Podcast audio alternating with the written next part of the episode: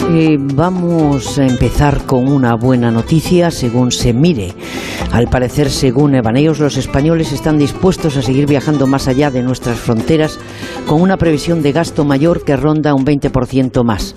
Esperemos, no obstante, que pierdan, que no pierdan el norte y se olviden de disfrutar de lo mucho que ofrece España sin ir más lejos, aunque nos tranquiliza que las pernotaciones de mayo en nuestro país han rozado ya niveles pre-COVID. Las noches de hotel alcanzan los casi 30 millones frente a los casi 32 millones del 2019. Solo un 7% por debajo, según los datos de la coyuntura turística hotelera del INE.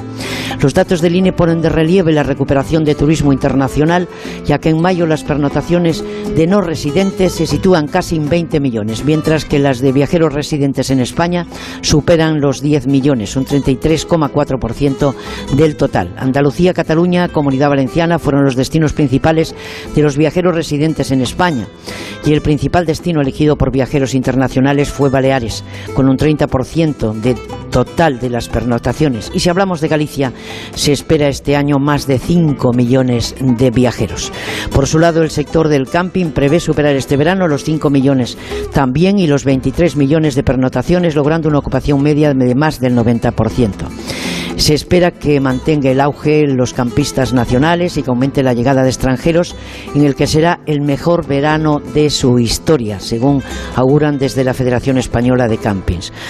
Bueno, mm, también han aumentado sus estancias medias hasta los ocho días y el gasto familiar hasta los 110 euros diarios eh, por zonas geográficas, los campings del área mediterránea, Barcelona y, y Murcia, Galicia, Cantabria, Asturias y País Vasco superan el 90% de la ocupación. Buenas previsiones, pues, para un sector que es clave para el futuro de nuestro país en un año en el que más necesitamos no solo recuperar nuestra economía y confianza, sino la alegría y la felicidad que nos han convertido en uno de los destinos más deseados por los viajeros internacionales, por los viajeros del mundo. Y esperemos que sigamos contando con el turismo nacional, en mayor o menor medida, porque si no animamos lo nuestro, apaga y vámonos.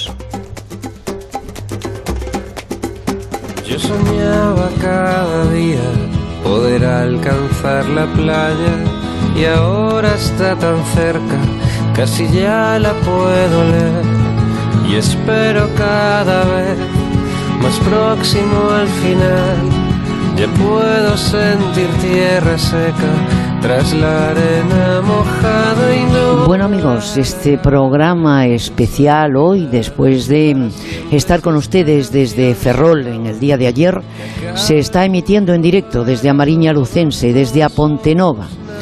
Y, y el programa se hace desde la Casa de la Cultura de Apontenova. Bueno, como en la Pontenova nos conocemos todos, ¿verdad? Sobre todo aquellos que hemos tenido el privilegio de nacer cerca, pues si quiere pasar un ratito con nosotros vamos a estar aquí en la Casa de la Cultura hasta las 2 de la tarde. Pues lo estamos porque la Mancomunidad de Municipios de Amariña de Lucense así lo quiere, el Ayuntamiento de Apontenova, la Organización de Productores Pesqueros de Burela, el Ayuntamiento de Foz, la Asociación de Comerciantes también de Foz, para promocionar eh, ese municipio lucense limítrofe con Asturias que ofrece un complejo histórico recreativo, un conjunto etnográfico y siete rutas de senderismo y que su alcalde, don Darío, ¿eh? no le gustará que le llame don, eh, don Darío pues eh, se siente muy feliz después de haber tocado la, la política con mayúsculas. Eh, nosotros también estamos contentos de estar aquí. Y desde primera hora vamos a tener con nosotros a Mariano López porque nos trae la actualidad de las noticias turísticas del mundo. Vamos a hablar con el presidente de la Mancomunidad y alcalde de Foz, Fran Cajoto, eh, Juventud al Poder y con buenas intenciones de unir. Eh, por lo tanto, vamos a hablar de todo un poco porque el plan de sostenibilidad turística 2022 es importante. Enrique Domínguez Uceta después conocerá, conocerán ustedes el patrimonio y la cultura de Amariña. Eh, y luego nos iremos a hablar un ratito con la diputada de Turismo de la Diputación de Lugo, Ga- Pilar García Porto, eh, que es una buena conversadora. Hablaremos sobre todo las novedades turísticas eh, de Lugo, es importante. En la segunda hora, Fermín Bocos nos va a descubrir la figura de un periodista y escritor gallego, Julio Camba, de esos que via- viajaban por el mundo sin billete de vuelta. Acabaremos haciéndolo también nosotros si esto no se, no se arregla un poquito. Vamos a ver si esa, ese, ese, esa juntanza, ¿eh? decimos los gallegos, esa unión y esa celebración en Madrid de, de, la OTAN, de esa cumbre de la OTAN, eh, arreglan un poquito este mundo que tenemos un poquito fuera de ruta. Tendremos con nosotros eh, también al alcalde de Ponte Nova, como les diría Darío Campos. Darío Campos, Darío Campos ha conocido como presidente de la Diputación de Lugo cómo, cómo se juegan a los dados en, el, en la política a veces, ¿no? Y, eso es una lástima, porque cuando encontramos un buen político en un cargo eh, importante, pues nos gustaría que se respetara y, se animara a sumar, porque eh, la unión hace la fuerza y somos un país que necesita mucho consenso. Vamos a tener con nosotros después del alcalde a Ángel eh, Martínez Bermejo, al que le solapo esa, esa cabecera de destinos fuera de ruta Seguramente él conoce en los cinco continentes muchos de esos destinos porque los va contando aquí en Gente Viajera, pero anoche me decía cuántas cosas nos perdemos, cuántas cosas bonitas tenemos para contar.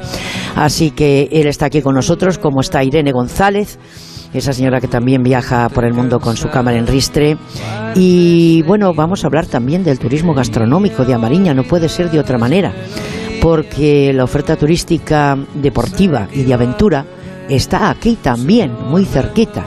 Así que todo se puede compaginar con buena voluntad y con ganas de seguir apoyando el turismo de España. Ante las 2 de la tarde, eh, hasta las 2 de la tarde, la 1 en Canarias, eh, tenemos que agradecer el trabajo a Lorena Pérez Mansillas y a Julia Trullá en la redacción de este programa en Madrid, Onda Cero. Víctor Herranz en la redacción y producción de un programa que realizan técnicamente Óscar Flores Ordóñez desde aquí, de Ponte Nova y Sergio García y Nacho Arias desde los estudios centrales de Madrid. Y en nombre de todos los que hacemos gente viajera, que somos un poquito más que los que estamos aquí, de media, de media media docena, los saludos cordiales de Esther Eiros. La verdad, me van a permitir que les diga, me siento en casa, bienvenidos. Eh, y vamos a por ese prisma, a ver qué cuenta Mariano. En Onda Cero, gente viajera. La vuelta al mundo en cuatro horas cada fin de semana.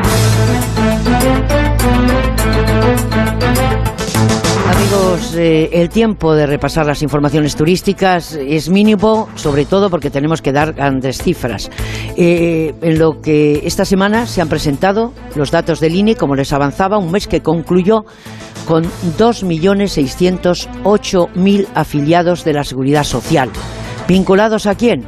Pues a actividades turísticas, no podía ser de otra manera. Mariano, buenas tardes, aunque algunos piensen lo contrario. Muy buenas tardes, Esther. Bueno, unos datos que, perdona, unos datos que suponen alcanzar 410.000 trabajadores más que el mismo mes del año pasado. Pero mm, decía, hay un dicho que dice a Dios lo que es de Dios eh, y al César lo que es del César. Por lo tanto, es el turismo quien da y proporciona ese empleo. El turismo directamente, no, pero transversalmente sí que es tal vez más importante. Por lo tanto, cuéntamelo porque también Observatur esta semana, el primero en dos años, aporta datos positivos. Pues sí, de nuevo el turismo ha vuelto a ser con claridad el principal generador de empleo en la economía. Los datos de empleo en mayo, analizados por Tour España, pues revelan lo que decías, de cada 10 empleos creados el mes pasado, cuatro fueron generados por actividades claramente vinculadas al turismo, hostelería, agencia de viajes, etcétera.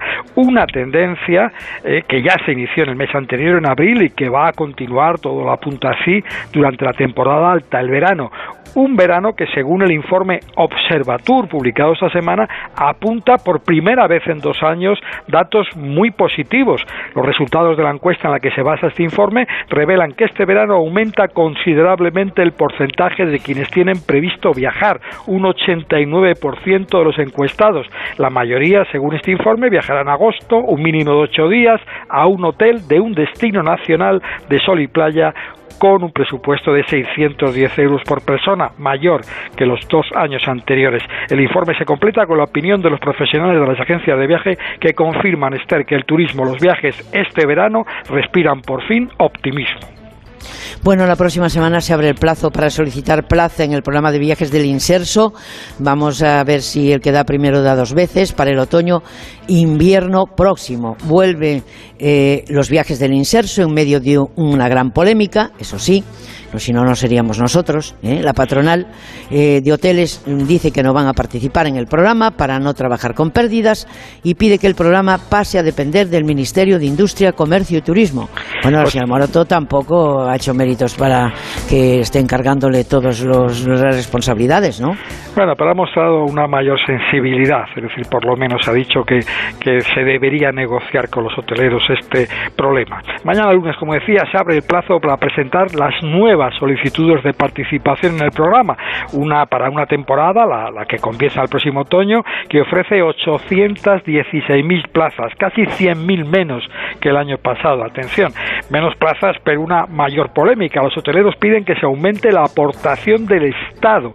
Los viajes del inserso se financian en un 80% por la cantidad que pagan los pensionistas, los viajeros, y en un 20% la aportación del Estado, que esto año supone 66 millones de euros. Eh, piden, como decías, que pase a depender del Ministerio de Industria, Comercio y Turismo, que ha mostrado más sensibilidad hacia las reivindicaciones. Las reivindicaciones son que se aumente la tarifa que se paga a los hoteles para compensar por la subida de precio de la energía, los costes laborales, la inflación, el aumento de los de los productos básicos. Es un grave distanciamiento entre hoteleros y los responsables del programa que todavía hay tiempo para que se resuelva. A ver si hay un Consejo de Ministros extraordinario que, entre otras medidas anticrisis resuelva el conflicto del programa de viajes del inserso, Esther. Bueno, sobre todo que no tardemos dos años en gestionarlos, porque entonces estaremos situados en otro momento y llegarán los turoperadores y ofrecerán unas mejores condiciones. En fin, la semana que viene se va a celebrar en el Teatro Rosalía de Castro la decimoquinta gala de los premios Excellence de Cruceros, la más importante y se, y se celebra en Galicia como referente eh, de la industria. Únicos galardones especializados en la industria de cruceros en España que anualmente reconocen la labor de sus protagonistas de la mano de los propios clientes. El puerto de La Coruña se ha implicado totalmente y son los anfitriones por segunda vez más de 200 personas confirmadas entre navieras, agentes del sector, instituciones de máximo nivel. Allí estará nuestra compañera, eh, del Estado, Eva Miquel, pero que sigue lógicamente estando al día en los puertos del Estado. Además, ese tipo de cruceristas luego viajan, si les dejan y están más de un día en el destino, pues viajan alrededor. Y en ese caso, Mariano, estamos en la Mariña Lucense, está muy cerquita. Eso es, ¿eh? eso es, ¿Eh? es toda, una, toda una propuesta de lujo y una gala también de lujo, la que comentabas, para unos premios totalmente de lujo. Los únicos que nacen de la opinión de los propios cruceristas, más de 5.000 encuestados que deciden 15 galardones en 15 categorías, entre otras, eh, cuál es el mejor puerto español, la mejor naviera por su relación calidad-precio, el mejor itinerario, la mejor gastronomía, incluso la mejor compañía de turismo fluvial, de cruceros fluviales. Ya está todo listo para la celebración de la gala el próximo miércoles en el Teatro Rosalía de Castro el mismo lugar donde se entregaron los premios de 2020. Será la gala del 15 aniversario de estos premios, que nacieron en 2008, que nuevamente va a reunir a los representantes de todo el sector en un clima claro este año ya de recuperación. Recogerá el optimismo con el que ya mira la industria de cruceros a las próximas temporadas. El miércoles próximo, premios Excellent de cruceros en A Coruña. Mariano, eh, te echamos de menos cuando venimos a lugares como estas, eh, como estos. No en vano tu experiencia mm, en la información, en toda la información en general, eh, es importante pero lo es también en los últimos eh, años, bastantes años, al frente de la revista decana de los viajes de este país, la revista Viajar, online y offline, eh, a medida del consumidor. Por lo tanto, muchísimas gracias, que tengas una feliz semana y a ver si coincidimos en alguno de estos destinos mágicos en los que viajamos. Gracias, Esther. Feliz semana. Un abrazo, igualmente. Gente Viajera, el programa de viajes de Onda Cero, Estereiros.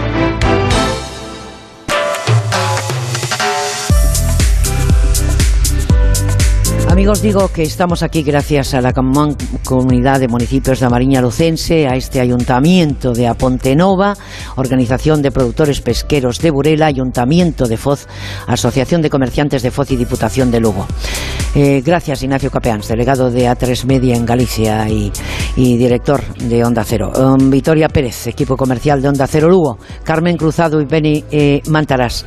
Eh, bueno, es, esa ayuda que deberíamos de tener eh, todos los que tengamos algo que ver con el mundo del sector en cuanto a comunicación y muchas cosas más de, esa agencia eh, eh, que donde hay dos periodistas estupendos que les que les ayudan a que programen aquella la información se suele decir que las cosas existen pero no existen hasta que se habla de ellas y por lo tanto es importante que haya faros norte como el que tenemos en Ribadeu y vamos a por el que representa eh, no solamente su ayuntamiento con todas las mejores intenciones del mundo y con mucho trabajo en la Mariña Lucense, que a su vez es el presidente de la Mancomunidad de Amariña Lucense, el alcalde de eh, Foz. Eh, Fran Cajoto. Buenas tardes, alcalde. Pues muy buenas tardes. Y presidente de la Mancomunidad, lógicamente. Pues sí, encantado de disfrutar contigo aquí en Apontenova, un día tan soleado como, como hoy. Es un placer siempre pues que estés aquí en la Marina. Pues para mí también lo es, lógicamente, como puede comprender, por proximidad, ¿verdad?, de orígenes, ¿eh? que no se puede, de quien pierde el origen pierde su identidad, y nosotros no queremos hacerlo. Bueno, de hecho, ayer hemos regado un poquito, en Galicia de vez en cuando regamos, ¿no? Pero luego al día siguiente luce el sol, y es lo que tenemos hoy, un sol magnífico para el tiempo que hay. Eh, esa mancomunidad eh, que usted representa, alcalde, de 16 eh, concellos, trabajadores y unas gentes con las cosas parece ser, yo no afirmo nada, ni, ni, digo lo contrario, de las cosas claras, que siguen trabajando año tras año, en los últimos años ya, con toda la ilusión de seguir adelante por y para su tierra.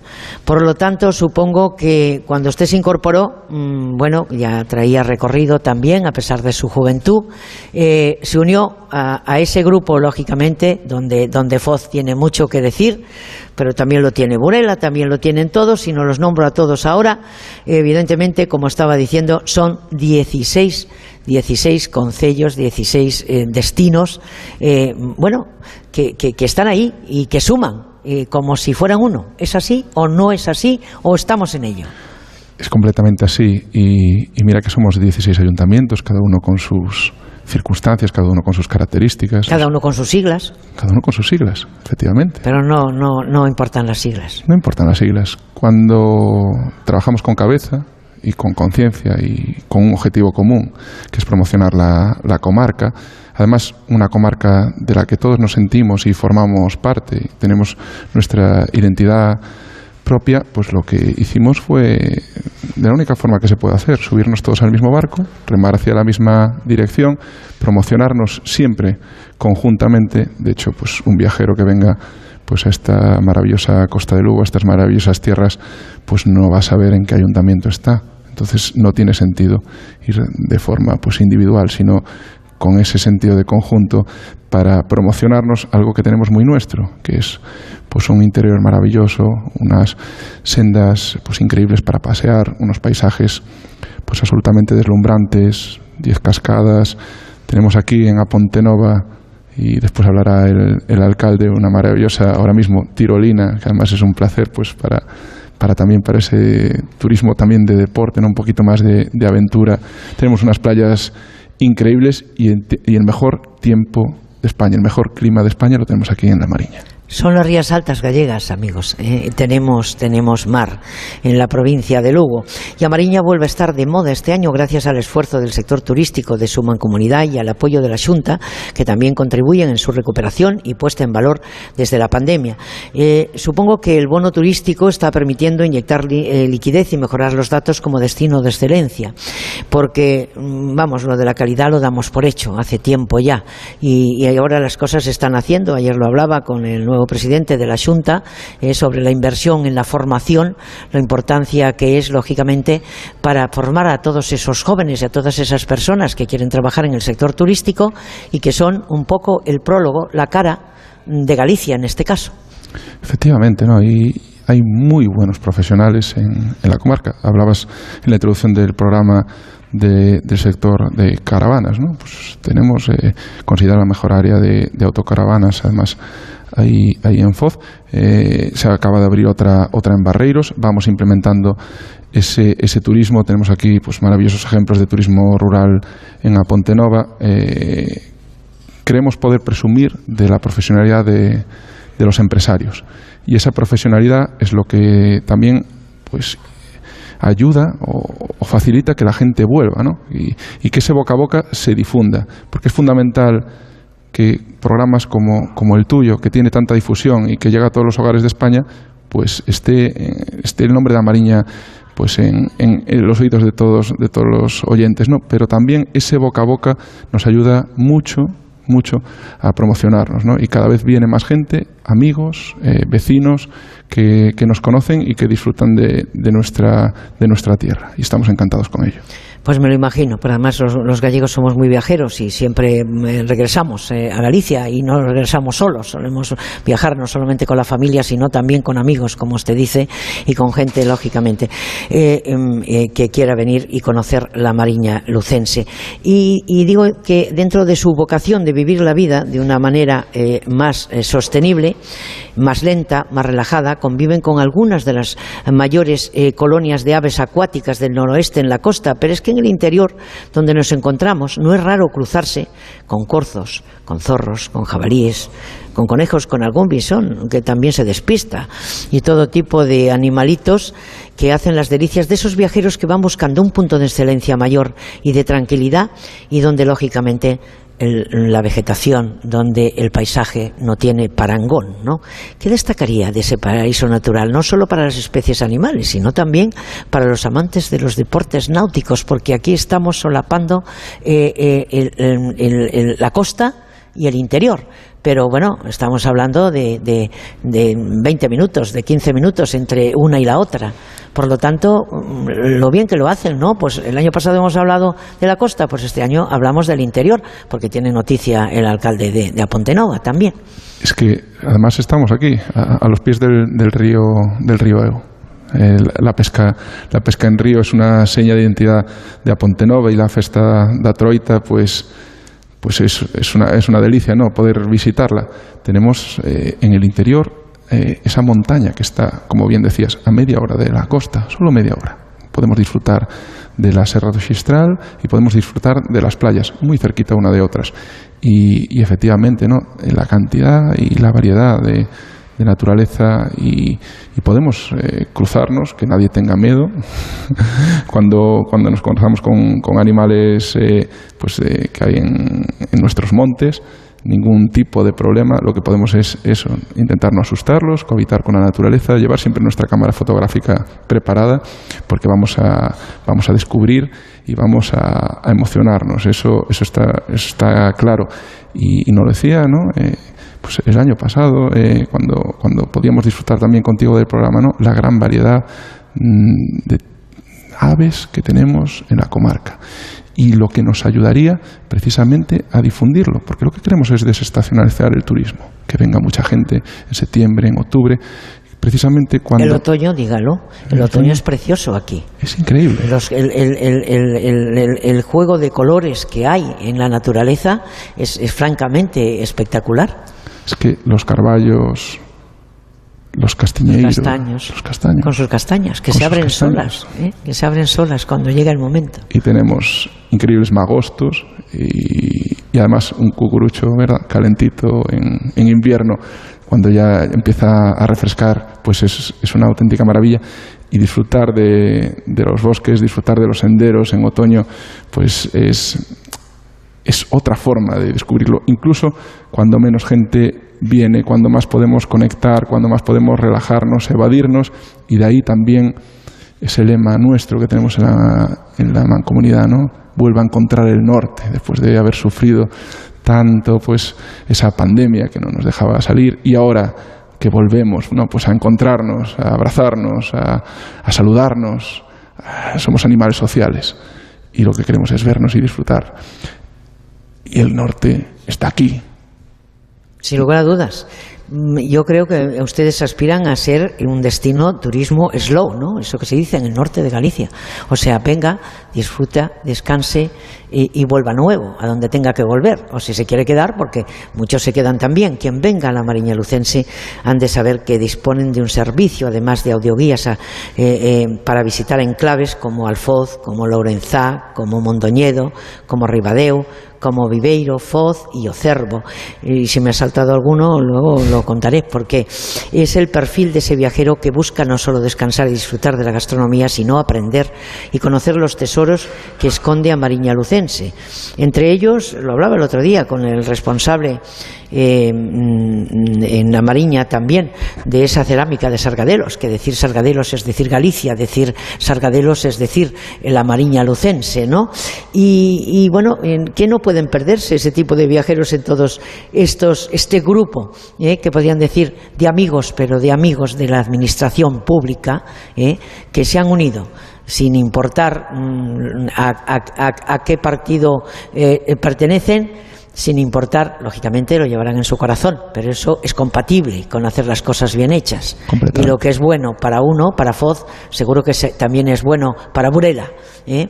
Entre otras cosas que no está el alcalde hoy por aquí, pero sí que hemos hablado con él recientemente, ya está pensando en, su, en su fiesta del bonito. ¿no? Eh, digo que hoy mismo concluyen en la Ponte Nova, aquí y en Río Torto, esas cuarto, eh, cuartas jornadas de puertas abiertas de las rutas de artesanía. ¿no? Eh, que ha sido todo un éxito y en la que se ha cubierto, por lo que veo, todas las plazas el pasado fin de semana.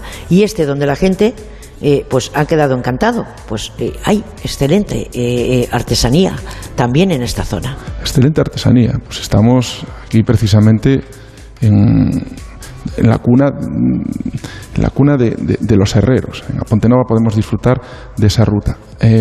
iniciábamos las rutas de artesanía en Burela, precisamente, que hablabas ahora mismo, descubriendo cómo se elaboran las redes de pesca con un grupo de redeiras absolutamente espectacular. Y queremos seguir tirando por esa vía. De ahí el plan de sostenibilidad turística, más de 2 millones de euros, 2 millones 225 mil euros que hemos conseguido de Secretaría de Estado, Turismo de Galicia, Mancomunidad de Concellos, Diputación de Lugo. Estamos ahí todos aportando, todos juntos, como dices. Esto es un proyecto conjunto.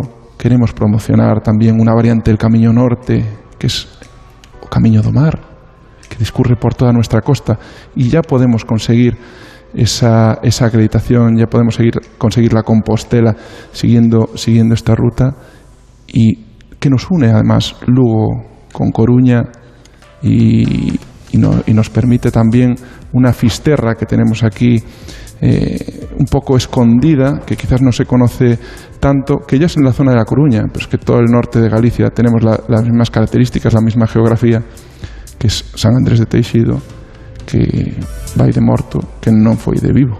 Mire que ven, ah, eh, no, no, no, no, se, no se equivocó nada, ¿eh? porque a veces yo lo digo a la inversa. Bueno, Franca Joto, como saben los oyentes, es presidente de la Mancomunidad de Ayuntamientos de Amariña, de las Rías Altas Gallegas, también es alcalde de Foz. ¿Cómo se presenta el verano, alcalde? En esta, como alcalde le pregunto ahora, como en esta vuelta a la normalidad, porque me parece que los, los, los, los anteriores años fueron duros, sobre todo el 20, un poquito el 21, pero en el 21 ya se empezó a respirar, ¿no? Yo creo que un poco, ¿no? Porque el turismo nacional nos ayudó en la medida que pudo, ¿eh? llegando un poquito tarde y yéndose un poco pronto. Pero es que en, el cómputo general para, para España fue importante, pero es que ahora ya van a visitarnos y nos visitan ya los extranjeros, el turismo internacional, ese que ha hecho que fuéramos un referente, lógicamente, en el mundo ¿eh? por los millones de personas que llegaban a este país llamado España. Sufrimos mucho en el 20, muchísimo. El 21 ya, ya lo pudimos considerar casi un, buen año y las perspectivas para el 22 son excelentes si se, si se cumplen. Quizás nos sirve por la forma que tenemos de crecer o de promocionarnos, que es sostenida y sostenible que es lo que queremos. No, no queremos masificar eh, un turismo, queremos que siga teniendo la calidad que merece y queremos eh, seguir eh, promocionando pues es un turismo tranquilo, un turismo con la naturaleza y un turismo en el que nos sintamos muy a gusto. Por eso también invitamos a todo el mundo a que nos conozca en septiembre, en octubre, en noviembre, en diciembre, cualquier mes del año es bueno para descubrir pues maravillas arquitectónicas como tenemos Catedral de Mondoñedo, Basílica de San Martiño, Mosteiro de San Salvador en, en Lourenza, cualquier momento del año. La gastronomía es espectacular. Tenemos ternera, tenemos carne de caza, tenemos el pescado, la trucha, el bonito de Burela y eso se disfruta en cualquier momento. Así que yo creo que siempre, en cualquier día del año, la Mariña es una grandísima opción. Pues lo es. Y aquí en la Ponte Nova podemos destacar ese magnífico turismo de aventura y naturaleza que demanda ahora los viajeros del siglo XXI, eh, con esa tirolina, la más grande de Galicia, inaugurada hace muy pocos meses y que es todo una hazaña. Que va a contar, que les va a llevar hasta, hasta ese pasado minero, la mina Consuelo, la importación de su río, el Eo, que usted nombraba, eh, salmonero y truchero, y bueno, así se van completando los destinos de costa con los de interior en una mancomunidad que lo tiene todo.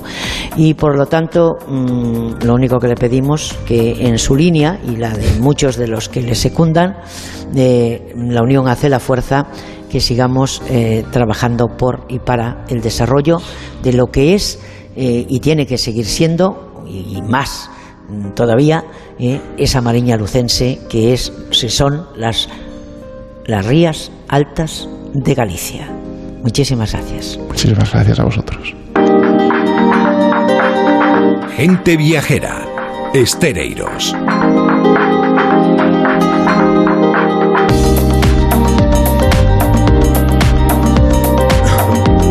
Estamos en Apontenova, en la Mariña Lucense, en el interior, pero al ladito, a muy pocos minutos, tienen ustedes la costa de Lugo, que es uno de los rincones más atractivos de la costa gallega, un territorio hermoso por el que Enrique Domínguez Zeta ha tenido ocasión de pasear y viajar en muchas ocasiones y que hoy está también con nosotros. Enrique, buenas tardes. Hola, muy buenas tardes, Esther.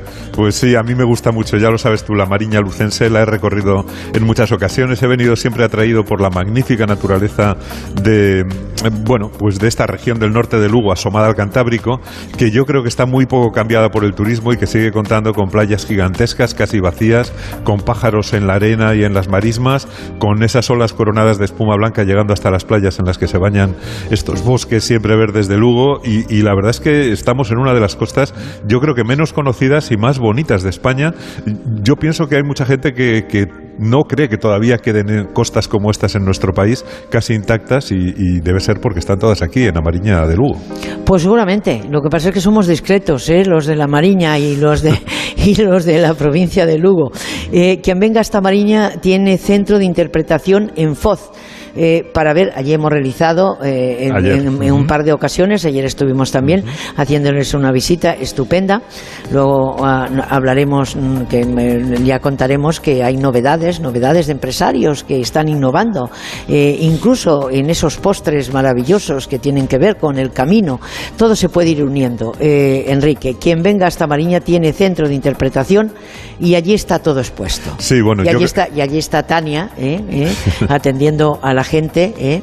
Eh, una persona profesional y encantadora. Pues sí, es la, es la puerta de entrada. Yo creo que debe ser la puerta de entrada para que la gente sepa todo lo que hay que ver aquí, que es muchísimo, que es una verdadera barbaridad. Quizá deberíamos precisar un poquito que Amariña es el litoral de Lugo entero, toda su costa sobre el Cantábrico, desde Ribadeo frente a Asturias hasta el límite con la provincia de A Coruña, un litoral cortado por esas rías altas que tú mencionabas, desde la de Leo a la de Siguiendo la de Fazouro, la de Viveiro y la de Obarqueiro, ya rayando con A Coruña. También hay una mariña interior eh, con personalidad propia, como el sitio en el que estamos hoy, en Apontenova, pero la imagen de, de, la mariña es la de una costa de playas desnudas, de arenas claras que cambian de forma con el movimiento de las mareas y que yo creo que son favoritas de quienes buscan tranquilidad y una naturaleza casi salvaje.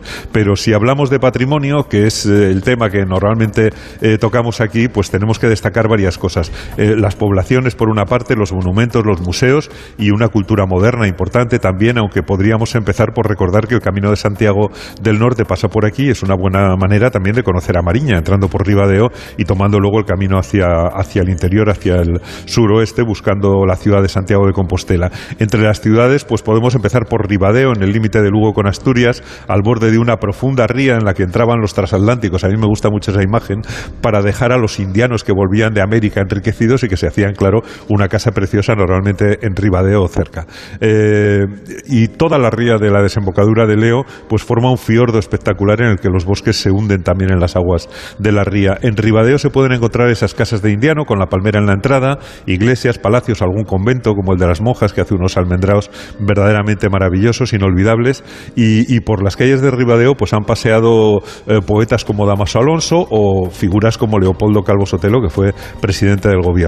Y quedan palacios en Ribadeo tan bonitos como el de Sargadelos, el marqués ilustrado, al que por cierto mataron en esas calles, pues yo creo que por haber intentado cambiar la mentalidad de sus paisanos en aquel momento. Bueno, esos son momentos para la historia, ¿verdad?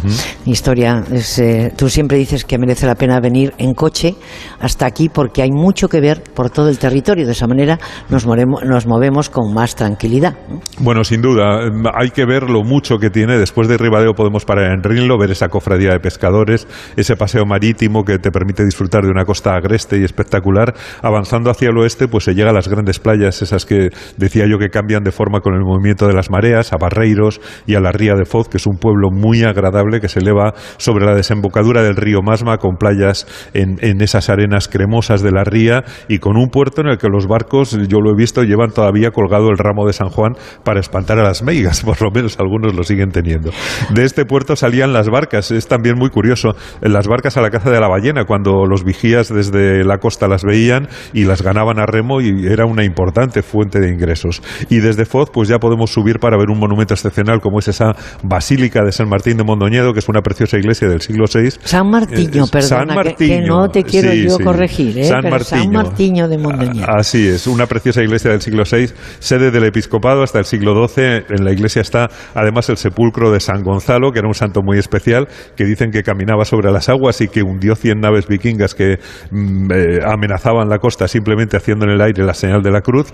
Y, y bueno, yo lo recomiendo porque es un templo románico primitivo, precioso, muy bien conservado y que tiene a su lado pues un centro de interpretación con la historia de esta mariña cristianizada por los suevos y, con una historia medieval de obispos poderosos, de ataques de los vikingos y también de los sarracenos o de los moros, como se decía antes, y, que realmente no solamente es bonito, sino que está lleno de historias preciosas. Bueno, pues fíjate, si, si se unen, si, si van juntos, eh, tú sabes que, eh, y sabemos, y sabe mucha de nuestra gente viajera que nos escucha, que ha crecido el interés eh, por la arquitectura mundial, ¿no? Pero también eh, por esos lugares mágicos, y no sé si sabes si has recorrido cada uno de ellos, porque estoy segura que alguno de ellos seguro que sí, pues desde esas cuevas del rey Cintolo nos vamos a, Foz y seguimos todo el, litoral, y ese es un producto eh, que la arqueología eh, está demandando la gente viajera. Y yo como que aspiro hace muchos años ya, unos cuantos, o al menos no sé si muchos años, pero hace tiempo ya, de que haya una unión de poder hacer esa ruta, ¿verdad? Todos juntos y para eso vamos a tener que seguir contando con la buena voluntad del presidente de la mancomunidad y alcalde de Foz que tengo aquí a mi izquierda. Eh, ¿Cómo está ese tema, alcalde? Pues además eh, es como decías, es como decías, ¿no? Cada vez hay más interés y aparte de, los castros que tenemos, incluso marítimos encima de la costa, como, como el de Fazouro en el interior y demás, las iglesias eh, absolutamente increíbles, de, todos los estilos, románico, barroco, eh, incluso la Catedral de Mondoñedo con las mezclas góticas. Hay mucha pasión por la arquitectura, hay mucha pasión por la, por la arqueología y el Ribadeo indiano y el Aurol también indiano, que hay que visitar ese, ese cementerio que, que también son muy visitables. sí, pero no los mezclemos, porque una cosa es la espeleología y otra cosa, y creo que además han implicado ustedes o están intentando implicar a la Federación Nacional, o sea que van usted, traspasan fronteras de Galicia para, para, para tener eh, un receptivo sobre ese, o una atención sobre ese producto que comparten ustedes los que están más cercanos, o sea, digamos, a Mariña eh, en sí es verdad que en Ribadeo, pues eh, allí tenemos al alcalde también, que además eh, es un buen promotor de su, de su, de su lugar. Eh, mm, pues algunos partimos, pues no sé si partimos de Mondoñedo o partimos, partimos de cualquiera de las, de las que usted está relatando en toda la Mariña. Pues Pero hablamos de esa, esa especialidad que no se tenía presente, como no se tenía presente el ir a admirar un edificio a Nueva York o yo que sé, a París o a otro lugar. No se tenía presente y se están haciendo rutas y muy buenas. Desde luego, Mondoñedo con sus covas de Rey Cintolo es el, es el punto de inicio y el eje central, pero tenemos visitas también en la costa desde Ribadeo y también visitas de la costa de, la de las Furnas y ver ese, ese, patrimonio también material, ese patrimonio geológico, como, como bien decías, en la costa y más que se quieren implementar, porque aquí en Pontenova... Ahí voy, que hay alguno que ya está siendo visitado, pero que también que quieren ampliarlo para hacer una gran oferta de ese segmento, ¿no? Y precisamente lo que nos decían de la Federación Galega de Espeleología, que no pasa en ningún sitio de España, que son tenemos la capacidad aquí de ver las diferentes formaciones geológicas en muy poquito territorio, muy poquito, eh, en una zona muy acotada, con lo cual podemos ver las distintas características tanto de caliza como furnas marítimas, como las antrópicas, las hechas por el hombre, como pasó aquí en Apontenova. Enrique, perdón, eh, porque era un tema importante porque se está gestionando, o, como él acaba de, contarnos, eh, se está ampliando, digamos, eh, y dando más conocimiento y más visión a este tipo de turismo. Muy interesante, porque además la gente cada vez le gusta más que le cuenten historias en los propios lugares y vincularlo los lugares con las historias y también con ese punto mágico que tú estabas comentando antes. Pero bueno, nos habíamos quedado en ese paseo por la costa. habría que recomendar naturalmente el desvío a Mondoñedo que es donde se guarda la memoria de Álvaro Cunqueiro, que era un gran escritor y gastrónomo, yo creo que una figura impresionante, eh, vinculada también a una ciudad verdaderamente espectacular, a las que se llega atravesando espesos bosques y que naturalmente está presidida por la mole, yo diría casi brutal, de esa catedral eh, románica, gótica y barroca, eh, relacionada naturalmente con una sede episcopal. Es una ciudad que parece detenida en el tiempo. Y otro de los nombres que hay que mencionar, paseando por aquí naturalmente, es el de Cuyas cerámicas pues yo creo que se han convertido prácticamente en una seña de identidad gallega por la belleza y por la originalidad de, las piezas que hacen y que está también vinculado a Antonio Raimundo Ibáñez, que puso aquí la primera siderurgia de España. Y, y, bueno, pues no sé, hay que ver también los puertos pesqueros, como el de Burela, muy activo en la pesca del bonito y la merluza, eh, pasar por Cervo, naturalmente hasta Viveiro, que es otra joya urbana, que está declarado conjunto histórico-artístico, que tiene muchos monumentos, tiene una gran playa la ría y muy buenos sitios para comer también. Y una Semana Santa estupenda. Sí, sí, ¿eh? por supuesto. Interesante, muy interesante. Pero bueno, en el interior de Amariña está también el Camino de Santiago, como decíamos antes, donde pueden pasar por Lourenzá y a Pastoriza, que seguro que es algo que, a ti te encanta. Y también tienen que venir aquí a Pontenova, que es una, en una preciosa subida, remontando la ría de Leo, que es un espacio natural protegido, repleto de aves.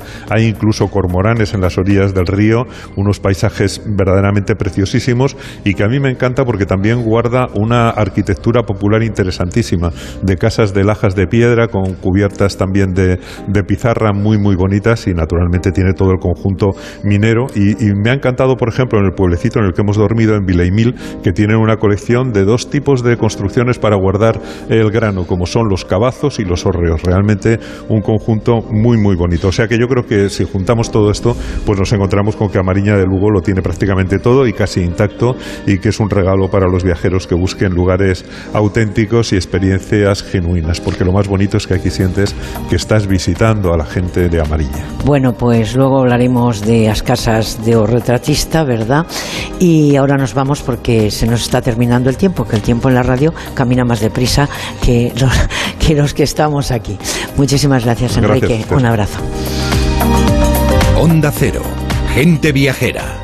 Este verano te esperan las ciudades patrimonio de la humanidad de España para un viaje extraordinario. 15 destinos únicos, reconocidos internacionalmente por la UNESCO, que lo tienen todo. Cultura, patrimonio, naturaleza y una excepcional oferta de gastronomía, ocio y compras. Ciudades patrimonio de la humanidad de España. Un viaje extraordinario.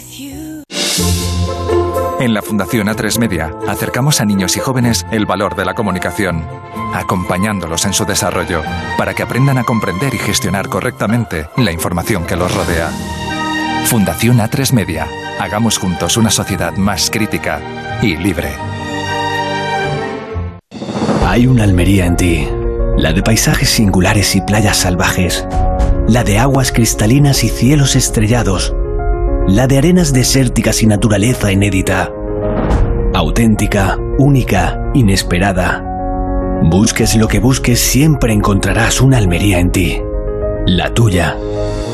Costa de Almería y Diputación de Almería. Desde que tomo Flexium Articulaciones no paro. Ruta por la sierra, paseos en bici, jugar con mis nietos. Flexium con manganeso mantiene mis huesos y me siento ágil. Flexium de Pharma OTC. ¿Imaginas un lugar en el que poder sentir el rugir del Cantábrico y pasear bajo catedrales milenarias de piedra y sal? Una tierra en el que el vino de los héroes escala por cañones para beber del sol de la Ribeira Sacra. ¿Un lugar en el que el niño murmura antes de asomar y que tiñe de verde campos y humedales? ¿Imaginas un lugar en el que las montañas te arropan con un manto de estrellas como nunca has visto? Deja de imaginar. Ven a la provincia de Lugo. Deputación de Lugo.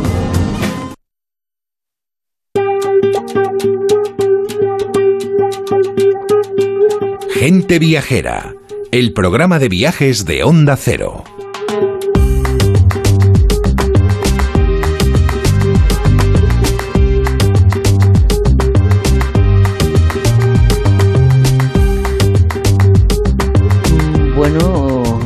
Amigos, eh, sintetizar en la radio es difícil cuando se tienen tantas cosas que contar y de Galicia vamos a seguir hablando en nuestra sección Viajeros sin billete de vuelta, aunque hoy recortemos un poquito el tiempo eh, del que disfrutamos eh, con la colaboración de, Fermín Bocos, y es evocar la vida y andanzas de un paisano famoso, un gallego, un periodista que se llamaba Julio Camba y del que Fermín Bocos nos va a dar cuenta en su acateada existencia de cronista y viajero. Muy buenas tardes, Fermín. Tenemos cinco minutos. Saludos a todos los amigos. En la radio es casi un, casi un universo. Digo que Como tú bien sabes. Cuenta. Para todos los amigos de Galicia. Mira, Esther, yo creo que lo primero que procede es situar la época y las circunstancias. Julio Camba nació en 1884 en Vilanova de Arousa, en Pontevedra, en el seno de una familia de clase media. Su padre era practicante y maestro de escuela. Y la verdad es que debió ser un muchacho muy inquieto y un viajero precoz. Pues a los 13 años se escapó de casa embarcando como policía en un barco que le llevó hasta Argentina. Fue su primer gran viaje. Buenos Aires estaba lleno de gallegos y gracias a la ayuda de algunos paisanos el chico acabó encontrando ancla. En su caso en aguas políticas muy revueltas, las del movimiento anarquista. Estuvo cinco años en aquel ambiente. En 1902 le expulsaron de Argentina. Tenía 18 años y unas ganas locas de vivir. Regresó a casa y empezó a escribir en el diario de Pontevedra, Esther. Bueno, pues eh, que sepamos eh, cómo empezó, qué mundo conoció, qué fue de su vida, aunque, aunque luego le dediquemos en otra ocasión un poquito más de tiempo que lo merece el señor Camba. Bueno, en- la verdad es que este hombre, después de regresar, que era muchacho, Argentina, paró poco en Galicia. Se trasladó a Madrid y fundó un periódico que se llamaba El Rebelde. Camba, que como vamos a contar, fue un gran viajero, también fue un pluriempleado precoz. La España Nueva le fichó como cronista parlamentario y poco después, en 1908, fue contratado por primera vez en plantilla por la Correspondencia de España. Esther, eh, fue su primer gran empleo y le mandaron como enviado especial a Constantinopla, a Estambul. Cambió otra vez de periódico y de destino y pasó mm, por las corresponsalías de París y de Londres de otro periódico, El Mundo. Julio Cambas se pateó media Europa, Austria, Hungría, Chequia, Eslovaquia, la mitad de la docena de países que componían el imperio austrohúngaro y fue dejando una gavilla de crónicas que publicadas en la tribuna bajo la rúbrica Diario de un Español, la verdad es que aún se pueden leer con provecho. En sus relatos, Esther, tu paisano apuntaba maneras de un género en el que acabaría siendo un auténtico maestro. Crónicas que van más allá de la política y se adentran en la sociología. Una pluma inquieta, en 1913, vísperas del inicio de la Primera Guerra Mundial, empezó a cobrar con el diario ABC, diario situado al otro extremo de sus ideas políticas, pero cuyos directivos, valorando el talento de Camba, pues decidieron contratarle. Un ejemplo de pluralismo que, por desgracia, Esther, apenas se ha creado escuela. Bueno, pues es una lástima porque ahora mismo también lo necesitamos eso mucho, al margen, dijiste una frase, al margen de sus creencias. Efectivamente. Eh, eh, Eso es así, ¿no? Pues sí, la verdad es que Camba, que fue capaz de barruntar la tormenta política que se avecinaba sobre, sobre Europa, sobre lo que iban a ser las desgracias de la Primera Guerra Mundial, eh, a pesar de todo, con talento y humor y su peculiar visión de las cosas, eh, fue contando lo que veía por Europa en aquellos días que otro genio, el austríaco Stefan Zweig, bautizó como el mundo de ayer. Entre el 17 y el 27 repitió corresponsalía en Berlín y estrenó otra en Roma viajó a los Estados Unidos con sede en Nueva York, contó el día a día de lo que se conoce como la Gran Depresión, la profunda crisis económica provocada por el crack del 29 y el hundimiento de las bolsas. Regresó a España y durante la Guerra Civil sus crónicas en las que reflejaba sus simpatías por el bando franquista se publicaron en el ABC de Sevilla. Pluma inquieta, como decía, acabó escribiendo también para el diario Arriba y para la Vanguardia de Barcelona. Y por el camino fue dejando un reguero de libros cuyo contenido abarca desde los viajes a la gastronomía. Recomiendo algunos, Un año al otro lado del mundo, Aventuras de una peseta o La rama viajera, que son grandes libros de viajes, o La casa de lúculo, un tratado de gastronomía en el que tras reseñar comidas y bebidas de medio mundo, confesaba su desamor por el ajo. un reto del humor. Vamos con las noticias, Esther, si te parece. Pues vamos con las noticias. Nadie mejor que Fermín Bocos para anunciarlas. Noticias de Onda. Ahí volvemos. La una de la tarde, las doce en Canarias.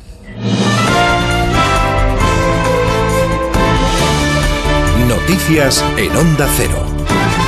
Buenas tardes. A 48 horas del comienzo de la cumbre de la OTAN en Madrid, que obligará a activar un amplio dispositivo de seguridad nunca visto hasta ahora en nuestro país, ante la llegada de líderes internacionales como el presidente de Estados Unidos, Joe Biden, la ministra de Defensa, Margarita Robles, ha reivindicado este domingo el trabajo de la Alianza Atlántica en favor de la paz y ha declarado que quienes se manifiestan en contra, en referencia a la marcha anti-OTAN de hoy en Madrid, con participación de miembros de Podemos, socio del Gobierno, están en una clara minoría. Respetando a los que van a manifestaciones, pero la paz no patrimonio de ellos. La paz, todos trabajamos por la paz. El 83% de los ciudadanos españoles están apoyando a la OTAN. Bueno, yo creo que eso tiene que hacer reflexionar a quienes se manifiestan, porque es evidente que estando en su derecho a manifestarse, pero están en una clarísima minoría. Como decimos en la manifestación anti-OTAN que ha comenzado a las 12 del mediodía en Madrid, hay representantes de Unidas Podemos y también de Izquierda Unida.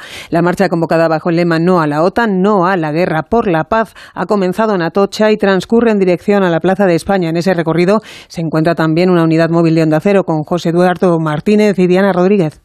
Sí, aquí en el Paseo del Prado, banderas republicanas y comunistas se mezclan entre lemas pacifistas y antimilitares. OTAN no, Putin no, gobierno traidor y cómplice no a la guerra o grande Marlaska salta la valla. Son algunas de las consignas que suenan en esta marcha contra la cumbre de la OTAN, que de momento transcurre de forma pacífica. Entre los asistentes, el eurodiputado y cofundador de Podemos, Miguel Urbán, que asegura que aquí no valen medias tintas. Estamos diciendo no a la OTAN, pero también no, al, no a Putin, no al imperialismo putinista que ha causado ahora mismo una guerra y una invasión intolerable.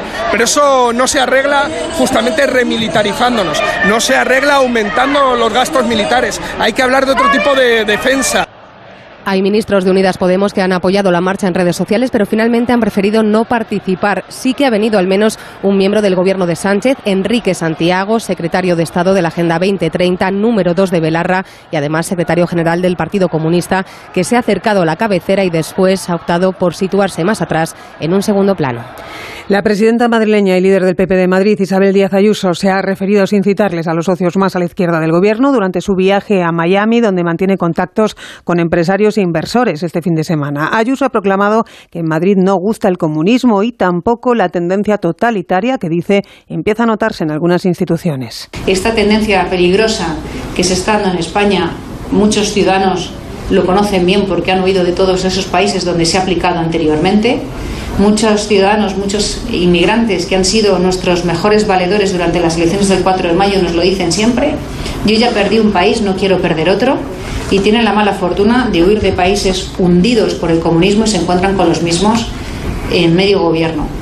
Desde el Partido Popular se critica también por escaso e insuficiente el Real Decreto que prorroga y adopta nuevas medidas anticrisis aprobado ayer por el Gobierno, como el cheque de 200 euros para familias vulnerables y la rebaja del IVA de la luz al 5%. Hoy ha respondido el portavoz socialista en el Congreso, Héctor Gómez, atacando al líder popular Alberto Núñez Feijó por recurrir, dice, a la crítica fácil. El que presumía de no gustarle para nada la política de Twitter, los mensajes cortos, se despacha con un tuit un plan de 9.000 millones de euros para el conjunto de los españoles y las españolas. Esta es la seriedad y el rigor de un líder que no está validado para ser alternativa de gobierno y seguimos en Cataluña para contar la decisión de la justicia de confirmar la sentencia contra un hombre condenado por asesinar y ocultar el cuerpo de su madre por un móvil económico. Onda Cero Barcelona, Jaume Más. El Tribunal Superior de Justicia de Cataluña confirma la pena de 26 años y 9 meses de prisión para Jorge Gutiérrez por el asesinato de su madre en 2017 en Sils. Según la sentencia, Gutiérrez habría cometido parricidio con la intención de ocultar que había pedido un crédito de 13.000 euros a nombre de su madre. El culpable había ocultado el cuerpo en su casa con la intención de seguir cobrando su pensión. Y es que el delito se habría cometido en noviembre de 2017, pero los Mossos de Escuadra no encontraron el cuerpo hasta agosto de 2018, después de las denuncias de varias amigas de la víctima. Por lo tanto, el TSJC desestima el recurso de la defensa y rechaza que la pena de la audiencia de Girona sea desproporcionada como aseguraba la defensa. Ahora noticias del deporte con David Camps. Finaliza la carrera de Moto 2 del Gran Premio de los Países Bajos de motociclismo, enviado especial de Onda Cero y la revista Motociclismo. Chechu Lázaro, buenas tardes.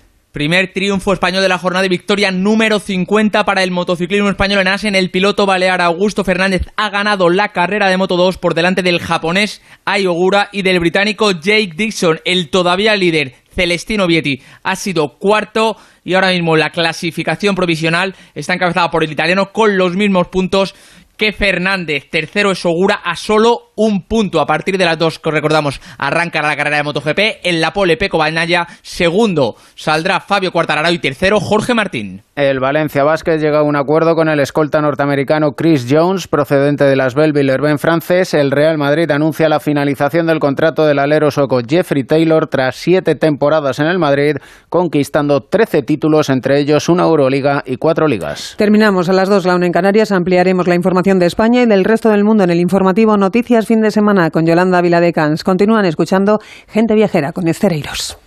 Radio Estadio no cierra por vacaciones. Este verano te seguiremos acompañando para hacerte más refrescantes las tardes de sábado y domingo. Porque el deporte no para, Radio Estadio tampoco. Los fines de semana súbete al tren del deporte, el de Radio Estadio, también en verano. Te mereces esta radio. Onda Cero, tu radio.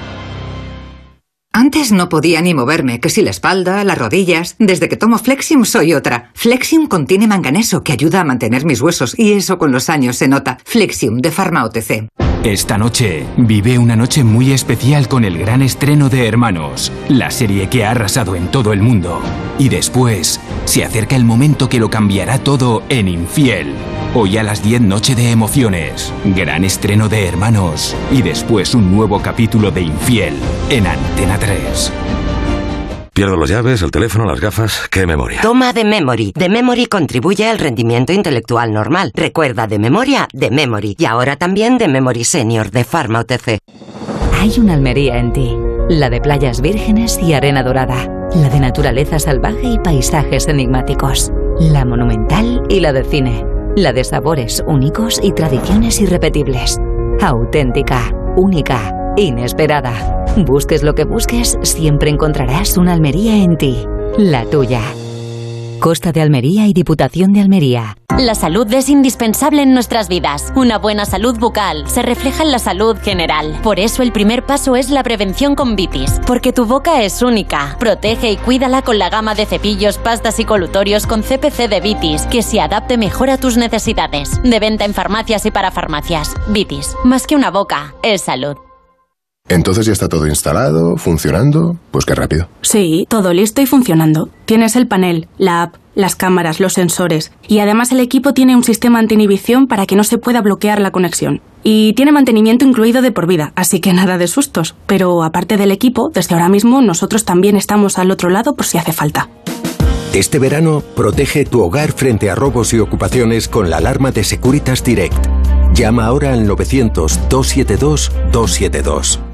¿Y si digo que no? ¿Qué? ¿Y si no quiero? ¿Qué? ¿Y si no me apetece? ¿Qué? ¿Y si no voy? ¿Qué? ¿Y si no estoy? ¿Qué? ¿Y si no vuelvo? ¿Qué? ¿Y si no lo hago? ¿Qué? ¿Y si no puedo? ¿Qué? ¿Y si no? ¿Qué? ¿Qué? La adolescencia de tus hijos te pondrá a prueba. Descubre cómo disfrutarla. Entra en fat.es. Digestiones pesadas. Toma Sistema Alfa. Sistema Alfa contiene aloe vera y vitamina C que regula el tránsito intestinal. Te sentirás mejor. Sistema Alfa. Consulta a tu farmacéutico o dietista. En la Fundación A3 Media acercamos a niños y jóvenes el valor de la comunicación, acompañándolos en su desarrollo para que aprendan a comprender y gestionar correctamente la información que los rodea. Fundación A3 Media. Hagamos juntos una sociedad más crítica y libre. Hay una Almería en ti, la de paisajes singulares y playas salvajes, la de aguas cristalinas y cielos estrellados, la de arenas desérticas y naturaleza inédita. Auténtica, única, inesperada. Busques lo que busques, siempre encontrarás una Almería en ti. La tuya. Costa de Almería y Diputación de Almería.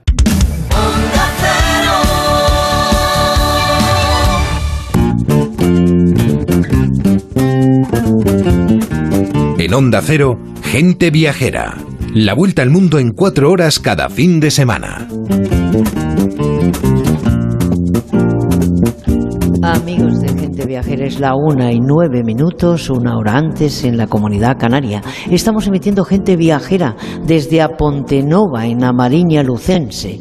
Y gracias, lógicamente, a esa mancomunidad de municipios, el Ayuntamiento de Apontenova, la Organización de Productores Pesqueros de Burela, Ayuntamiento de Foz y la Asociación de Comerciantes de Foz y la Diputación de Lugo. Así que la Diputación de Lugo trabaja, y se lo queremos contar, eh, con un conjunto de acciones enfocadas a apoyar el turismo, la hotelería y el comercio. Eh, bueno, intrínsecamente unidos eh, por el turismo, en un momento clave para paliar los efectos que aún seguimos arrastrando de esa pandemia que se va, que no se va, que vuelve y que mm, en algunos casos eh, está ahí, tenemos que seguir con responsabilidad. Estamos en una temporada estival muy importante para las tierras lucenses y para España entera. Y Lugo combina todos esos elementos que lo convierten en el destino más completo, patrimonio, cultura, gastronomía. De eso sabe Pilar García Porto, diputada de Turismo de Lugo. Señora García Porto, buenas tardes. Un placer de tenerla de nuevo en este micrófono. Hola, muy buenas. ¿Qué tal? Pues un placer también para mí poder participar en tu programa de nuevo. Muchas gracias. Muchísimas gracias a usted. Como decíamos, la Diputación tiene en marcha a nivel turístico diferentes programas para apoyar el sector en la recuperación económica tras la pandemia y para avanzar en un modelo de turismo de calidad, pero paralelamente sostenible. Mm, Háblenos de ello brevemente. Pues sí, la verdad es que desde la Diputación se viene apunta- apostando ya desde hace tiempo por un modelo de turismo sostenible que vincule el patrimonio con la gastronomía, con la naturaleza y con todas esas actividades que se pueden realizar de una forma no, no masificada. Y varios de estos programas pues son desde el Coñeza Tua Provincia, que es un programa dirigido a vecinos y vecinas de esta provincia para que puedan eh, recorrer los eh, puntos turísticos más destacados en cualquiera de los 67 ayuntamientos de la provincia. También en este programa, bueno, decir que son ya eh, más de 3.000 personas las que han pasado por él. Eh, además, tenemos ahora mismo, eh, y hoy están en ruta, otro programa dirigido a un público más activo y que busca actividades de naturaleza, que se llama Actívate. Este se lleva a cabo en, en los fines de semana y son 26 destinos, 26 concellos con actividades gratuitas al aire libre para todos los públicos relacionadas con el turismo deportivo, de aventuras, senderismo, piragüismo, trekking, escalada, en fin, con buena acogida también, pero para disfrutar ya de otra, de otra parte turística. Luego tenemos nuestras rutas fluviales en los cañones del Miño y del Sil, en la Ribeira Sacra, por las que ya han pasado más de 13.650 personas en lo que va de, de temporada en este año y que ya tenemos reservas para otras 6.500 para los meses de, de julio y agosto y lo que se ofrece pues es una alternativa para poner en valor también toda esta zona y colaborar con la hostelería, con el turismo y con, el comercio, que es lo que perseguimos para recuperarnos pues un poquito más fácilmente, si se puede, de, de la pandemia, de la, de la parte económica de la pandemia. Pues ya sabe usted que mm, estamos a Pontenova hablando de naturaleza.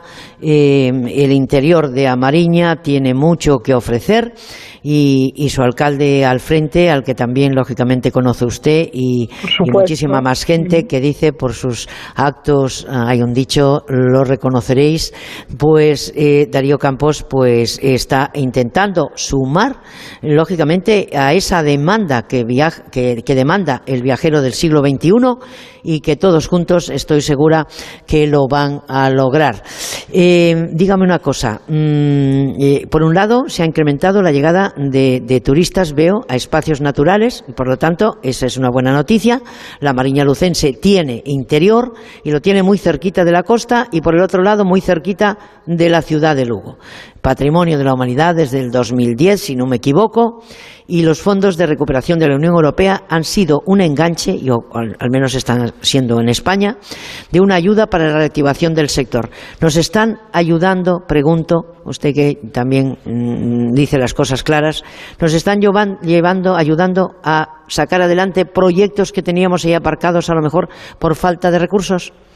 Pues sin duda, yo creo que, y, centrándonos en lo que es la, la, provincia de Lugo y más concretamente la Mariña, que es beneficiaria de un plan de turismo sostenible, eh, tenemos que decir que muchas veces desde las administraciones y principalmente desde los ayuntamientos pequeños, como sucede en la inmensa mayoría, ¿no? en la mayoría, en la totalidad de los de nuestra provincia, hay grandes proyectos que a lo mejor no pueden sacarse eh, adelante por falta de, financiación. Por lo tanto, teniendo el modelo diseñado, teniendo los proyectos en la mente, fue el momento eh, ideal para poder ponerlos en marcha y yo creo que esto así se está haciendo y la Pontenova es un, buen ejemplo de ello, un, un concello que apostó ya en su día por algo que lo diferenciaba, que era todo ese mundo vinculado a la, a la minería, en el, que, en el que fueron trabajando poco a poco, ofreciendo eh, unas mm, actividades y unas actividades turísticas diferenciadas de lo que había en el contorno, con toda esa ruta de las, de las minas, los hornos, la tirolina y ahora pues eh, para este concello y para el resto de ayuntamientos de, de, la Mariña que van a ser beneficiarios de este, de este plan que puso en marcha el, el, gobierno de España pues sin duda es una grandísima oportunidad. Y lo mismo nos sucede en esta provincia en la Ribeira Sacra también beneficiaria de un plan. Desde la Diputación colaboramos con los dos eh, planes poniendo una, una, parte económica para cubrir las dificultades que más le afecta a los, a los ayuntamientos pequeños que tienen pues más difícil poner esa aportación económica y con esto se están cubriendo dos partes importantísimas de nuestro de nuestro territorio que tienen esa oferta que el viajero de hoy en día busca ya desde hace tiempo pero ahora de una forma más significativa. Bueno, está clarísimo que desde la Diputación se está llevando a cabo diferentes colaboraciones y acciones con ese objetivo de impulsar el turismo en Amariña y a Pontenova, la ciudad eh, de Lugo, lógicamente, con esa magnífica muralla, patrimonio de la UNESCO y la que la única a nivel mundial que se puede recorrer en toda su extensión, eh, es eh, lógicamente un revulsivo importante a la hora de desarrollar el turismo en la provincia, pero también lo es en esa mariña que usted acaba de, comentar, en esa Riviera Sacra que ya comentó anteriormente, y a Pontenova además eh, eh, pues tiene ese nuevo reclamo turístico en esa tirolina, la más grande de Galicia, en la que la Diputación de Lugo, de Lugo eh, lógicamente también ha estado allí y ha ayudado. Cuénteme un poquito cuáles son los próximos proyectos que tienen en mano, porque la Diputación de Lugo ha recibido más de 6.500 reservas para el verano en las dos rutas de catamarán para los meses de julio y agosto.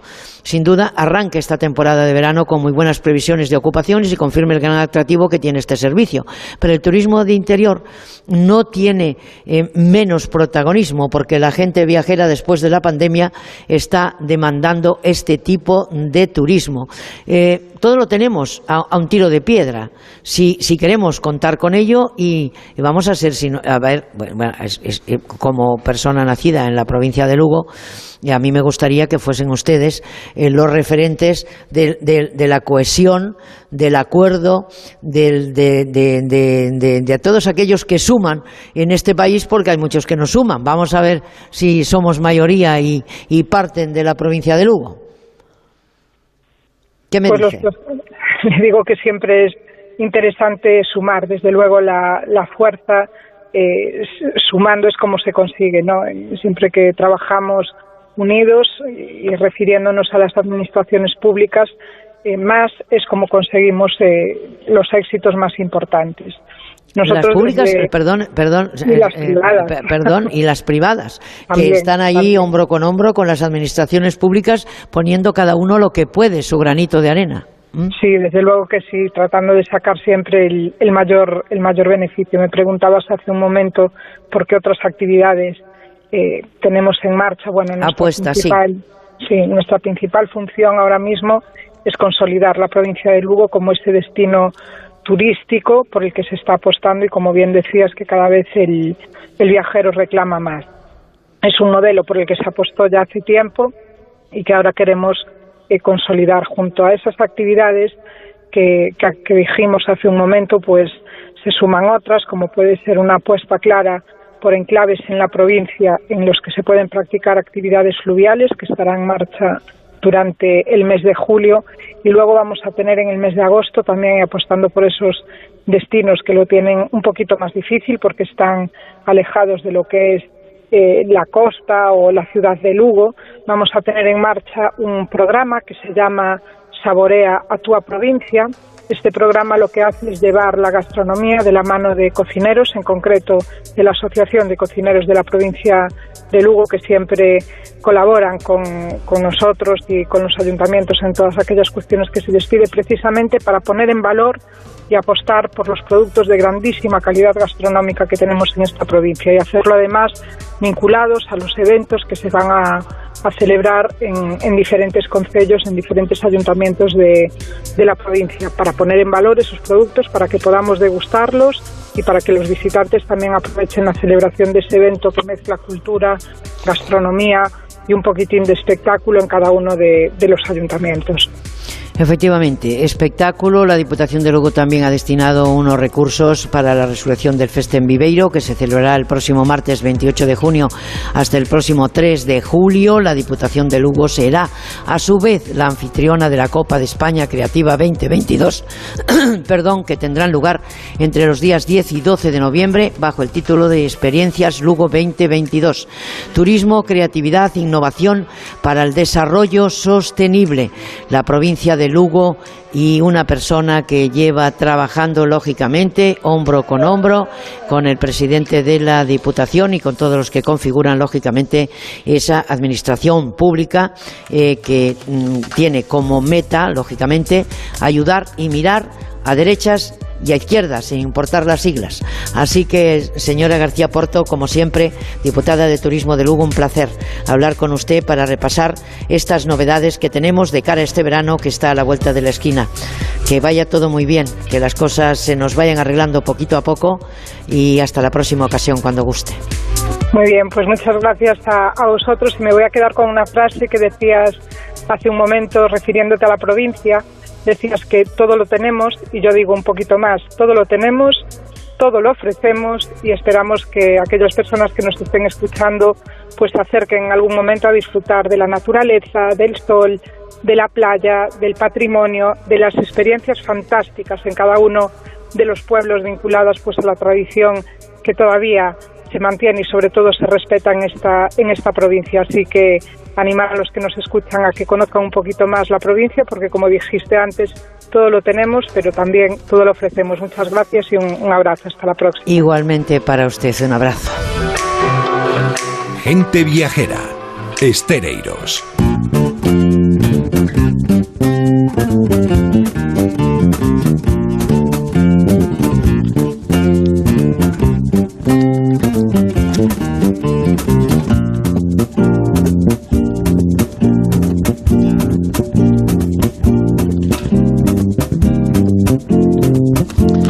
Yeah. Amigos, amarilla lucenses, mares, montañas, costa, e interiores, azules, verde y nos encontramos en uno de sus municipios interiores bañado por el río Eo, limítrofe con Asturias, lo convierten en uno de los más bonitos en los que hemos tenido el placer de caminar y degustar todo aquello que en cada momento demanda el viajero que pasa por aquí. Se llama Aponte Nova, tome nota en su agenda viajera. Y aquí la vida va con otro ritmo. Eh, creo que el alcalde tiene pensado ser, eh, y, la Mariña tienen pensado ser destinos, eh, eso, decimos, slow. Venga usted y disfrute, desconecte un poquito y, vuelva, ¿no? Cuando, cuando, y recomiéndelo además. Los caminos siempre giran a la derecha entre valles y montañas aquí, sumando más de mil kilómetros de carreteras que aparecen y desaparecen entre esa vegetación exuberante. También las parroquias y pequeños barrios se mezclan entre la espesura de los nogales, los castaños, los eucaliptos, y por eso tenemos con nosotros a Adriano Campos, es alcalde de Apontenova y nuestro anfitrión. Señor alcalde, señor Campos, buenas tardes, un placer. Buenos días. Buenos días, pues ya, ya, llevándome la contraria desde el principio. Bueno, como es usted el alcalde y ha puesto siempre mucho cariño, mucho trabajo y mucho empeño en todo lo que ha desarrollado eh, en la empresa pública, eh, eh, por lo que yo conozco, pues vamos a, nos va a contar un poquito, porque nos encontramos, como digo, bañados por el río Eo. Eh, y además, a Mariña Lucense es mar y es montaña, y usted es el interior, pero el que quiera estar por la mañana en la playa, luego por la tarde puede venir al interior, y viceversa. Y creo que está usted muy contento con esa nueva aportación, lógicamente, de una demanda, no solamente para la gente joven, sino para la gente joven de corazón y de, y de práctica en cuanto a deportes en la naturaleza, como es esa tirolina? ¿De dónde ha salido esa idea? Bueno, la idea ha salido de, la mina. Sabes que somos un ayuntamiento relativamente joven que tiene 120 años de historia y que como Pontenova figura desde los años 80.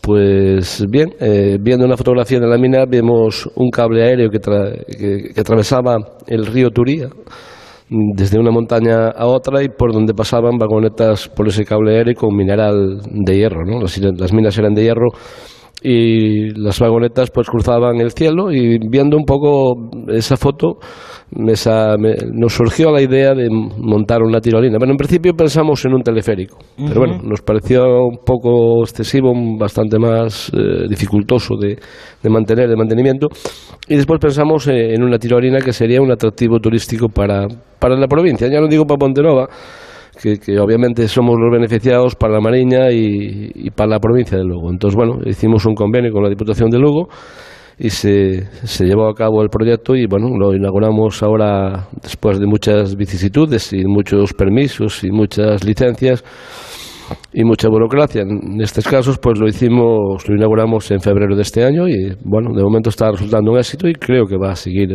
siendo un éxito porque es algo diferente y no es solo la tirolina, sino también eh, seríamos la, la, única mina visitable en Galicia, una mina de hierro con cinco galerías. Ahora mismo solo se puede visitar el nivel cero y bajar al menos uno pero la idea es seguir pues un poco con, con la idea de, bajar a ver los otros niveles, porque es una experiencia única. Eso sí que no lo hay en ningún lado, ni en Galicia y prácticamente en España, en pocos lados.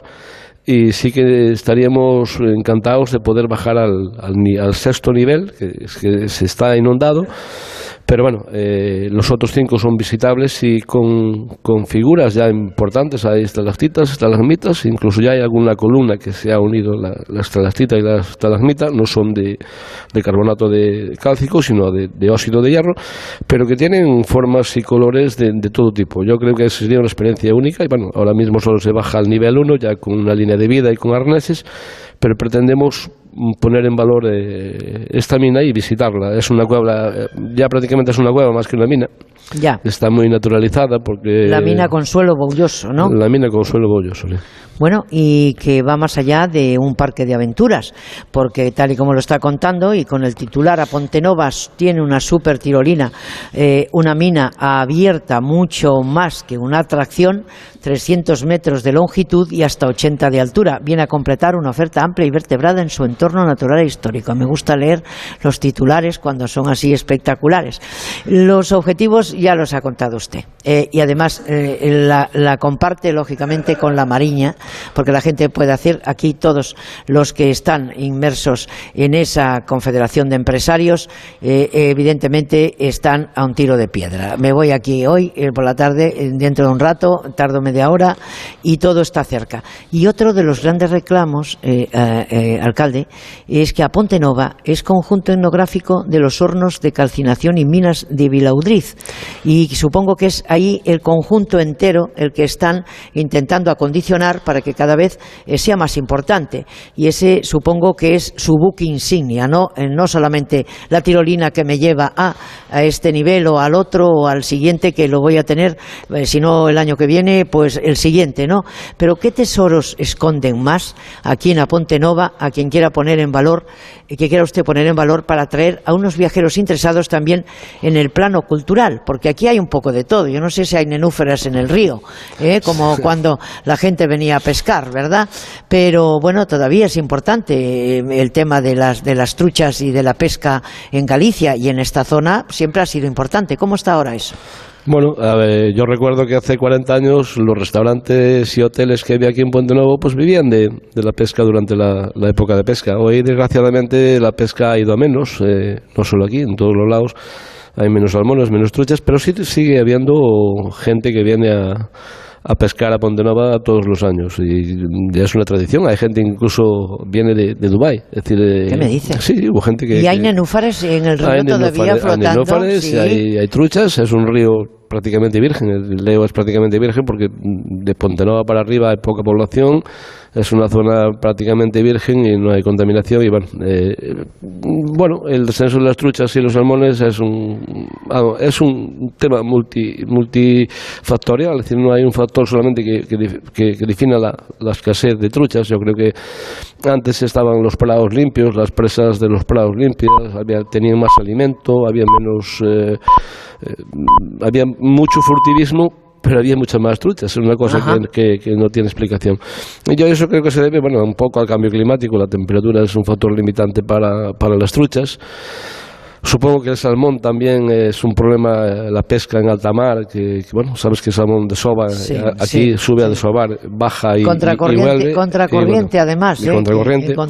Entonces son varios factores los que limitan eso. Pero bueno, sigue habiendo truchas y sigue habiendo, afortunadamente, y sigue habiendo salmones. Y, los señores de Dubái nos vienen a ver y nosotros también nos vamos a ver a ellos, que hay que ver cómo, que hay que ver encantados. Bueno, el mundo es un pañuelo. Bueno, cuentan en Pontenova, en Apontenova, con una amplia y variada de oferta de rutas de senderismo, que hay muchísima gente que, lógicamente, y de hecho esta mañana lo hemos eh, visto eh, viniendo hacia aquí, que ayer pudimos disfrutar a través de ríos, valles, infinitos caminos y donde aparte de encontrarnos con una ferrería del 1534 pudimos descubrir un bosque encantado que rebosaba vida por doquier y del que era fácil imaginarse un mundo de meigas no sé si todavía las hay. ¿eh? A ver, y, y de a ver las ailas. Eh, ¿Qué nos recomendaría para los amantes de la naturaleza y del senderismo y, todos ellos que llevan aquí a, a, Pontenova y que lo que le hemos contado dicen, no, yo es que quiero estar en naturaleza, quiero descansar, quiero caminar, quiero... Eh, ¿qué les? Porque eh, es, es, es mágico lo que hemos visto esta mañana en cuanto a vegetación. Sí, aquí mm, rutas de senderismo tenemos mm, como cuatro o cinco muy, muy importantes. Bueno, una es la de Arraigadas, la más antigua, la que tenemos más eh, promocionada y está homologada. Y esa es el bosque animado. Eh, yo creo que eso, ver a Alfredo Landa por ahí como, como actor estaría, pues bueno, no, no desencajaría nada, ¿no? Yo creo que en ese sentido la ruta es espectacular. Eh, llega a la Ferrería de Bogo, que es un, edificio, como tú decías, del 1500 que, que estoy empeñado en, en restaurar, porque la verdad es que se está cayendo y, es una pena y es un, proyecto que tengo ahí, en mente que intentaremos pues con esos fondos europeos que hablabas antes pues poner en, en valor ¿no? y bueno hay la ruta de la Seimeira es una ruta que que bueno, que también está muy espectacular, de naturaleza pura y virgen, ahí sí que prácticamente está como hace, no sé, miles de años, no sé, pero cientos de años sí, y después tenemos la ruta del ferrocarril, que era la, la ruta que unía Pontenova con Ribadeo, que entre los ayuntamientos afectados estamos intentando volver a poner en, en uso. ¿no? Sería importante pues, para, para complementar, como tú dices, con la Mariña, esa comunicación de costa con el interior. Es decir, sabes que pasa por los concellos de Sabiduría de Pontenova, Ribadeo. Ribadeo sería donde terminaba, donde de- desembocaba eh, la ruta del ferrocarril, eh, salida de Pontenova, pasaría por Santirso de Abres, en Asturias, por Trabada en, Galicia y acabaría en Ribadeo. Y hay un proyecto ya del 2010 de creo que 5 millones de euros para poner en valor eh, esa ruta y todavía hemos ido a, Madrid a hablar con, con el Ministerio para, para a ver si la sacamos para adelante, en eso confiamos que, que se saque porque sería importante para complementar no solamente a Pontenova sino a, la Mariña Lucense con, con ese recorrido que, que se podría hacer. Desgraciadamente en la Mariña el, el sol no es lo más abundante. En toda Galicia ya ves como, bueno, hay días que, que sí, pero hay días que, que no. Bueno, pero como regamos, si no, lo que Claro, tenemos hay que regar un poco y hay que también visitar el interior. Entonces eso sería una forma de, de complementar y lo de la tirolina también es como un complemento de, de esas actividades de, de playa y de sol pero que también se pueden complementar con, con el, eh, las rutas y con, pasear, con y, bueno, sobre todo teniendo la, distancia que, por, como decías antes, por la mañana puedes estar en la playa y a la tarde puedes estar haciendo la ruta de, del ferrocarril o la ruta de senderismo de, de cualquier ayuntamiento, en este caso de Pontenova. ¿Qué tipo, aparte de los que vienen de Dubái y más allá, eh, qué tipo de viajero llega a- y se queda por la zona? Porque aquí tenemos alojamientos, alojamientos rurales, sí. eh, varios, que luego iremos comentando con Irene y, y todo esto, pero, pero también tenemos eh, también tenemos hostales. Sí, eh, sí, bueno, y tenemos Y una... tenemos, y tenemos excelentes, eh, excelente gastronomía. Pues sí, sí. Bueno, eh, a ver, hoy aquí la verdad que a, a nivel de turismo rural tenemos cuatro o cinco casas que, que colaboran con el programa, la Casa de Labrada, Casa del Retratista, eh, Hostal Río Navia, Casa Fidalgo y el lugar de Lar de Vies, que, son eh, que están llenas hoy además y que están funcionando de maravilla. Y les quiero agradecer el- el- la colaboración que han tenido con, con este programa y, con- y conmigo porque una vez que me he puesto en contacto con ellos eh, siempre dispuestos a, a colaborar. Ya digo les doy las gracias de nuevo. Y tenemos una oferta bastante importante en ese sentido. Y pues hay hoteles San Briz, el Río Navia que bueno, tenemos una oferta mm, a lo mejor de ciento y pico habitaciones entre apartamentos y, y, hostales que, que, bueno, no, no está mal. Y se está próximo a abrir otra, otra casa de turismo rural en Arbelle, que mm, están terminándola.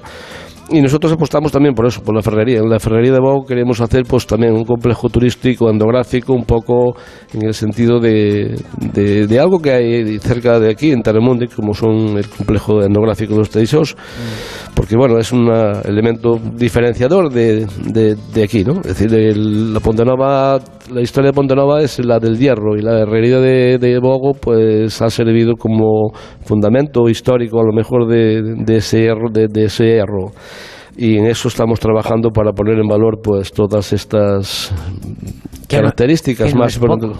Que no es Sí. poco. Que no es poco. Lleva tiempo. Eh, pues es un corredor de fondo eh, Sí. que le gusta también eh, uh, la unión, que le gusta la colaboración y eso es muy importante porque no podemos mirarnos el ombligo en los tiempos que corren, alcalde, está Mm. claro. Por lo tanto, ¿qué le voy a decir, señor Campos? Eh, eh, desde su paso por la, por la Diputación de Lugo, evidentemente muchos hemos mirado a ese, hacia ese hombre eh, que aparte de que su profesión es la veterinaria, eh, pues no solamente cuida a los animales, sino que mm, preferentemente quiere cuidar a sus conciudadanos y quiere disfrutar y sobre todo dormir con la conciencia tranquila. Ha sido un placer conocerlo personalmente. Igualmente, Esther, encantado de que estés aquí. Yo te he oído muchas veces cuando trabajaba de veterinario y siempre me tuve la intención de, de poder conocerte. Tu Pues voz me ha caído bien y tú ahora me caes bien, entonces, pues bueno, agradecido de que vengas a, a Pontenova. Y yo ya digo que yo creo que los políticos tenemos que estar aquí para hacer eh, ayudar a los vecinos y, a- y mejorar la calidad de vida de los vecinos y, y en esa es mi, mi opción principal. Y de colaborar por supuesto con la mancomunidad. Nosotros solos no podemos representar eh, no podemos hacer milagros. Somos Pero, un pero, pequeño pero pero, sí que puede hacer muchas cosas, eh, unir lógicamente Hay que unirse. toda esta mariña eh, de Sí, gente, eh, ya lo hemos, no me canso de repetirlo, porque además es mi credo, y, pero el de mucha gente gente, no, o sea, las siglas no importan, importan las personas. Eh, por lo tanto, que tenga muchísima suerte para seguir luchando por lo que quiere conseguir y aquí estamos para lo que para lo que se necesite contar. Bueno, pues muchas gracias a, ti y a todos los oyentes de, Onda Cero, pues agradecidos de que, y nosotros que vengan a hacer el programa aquí. Estamos encantados. Muchísimas gracias.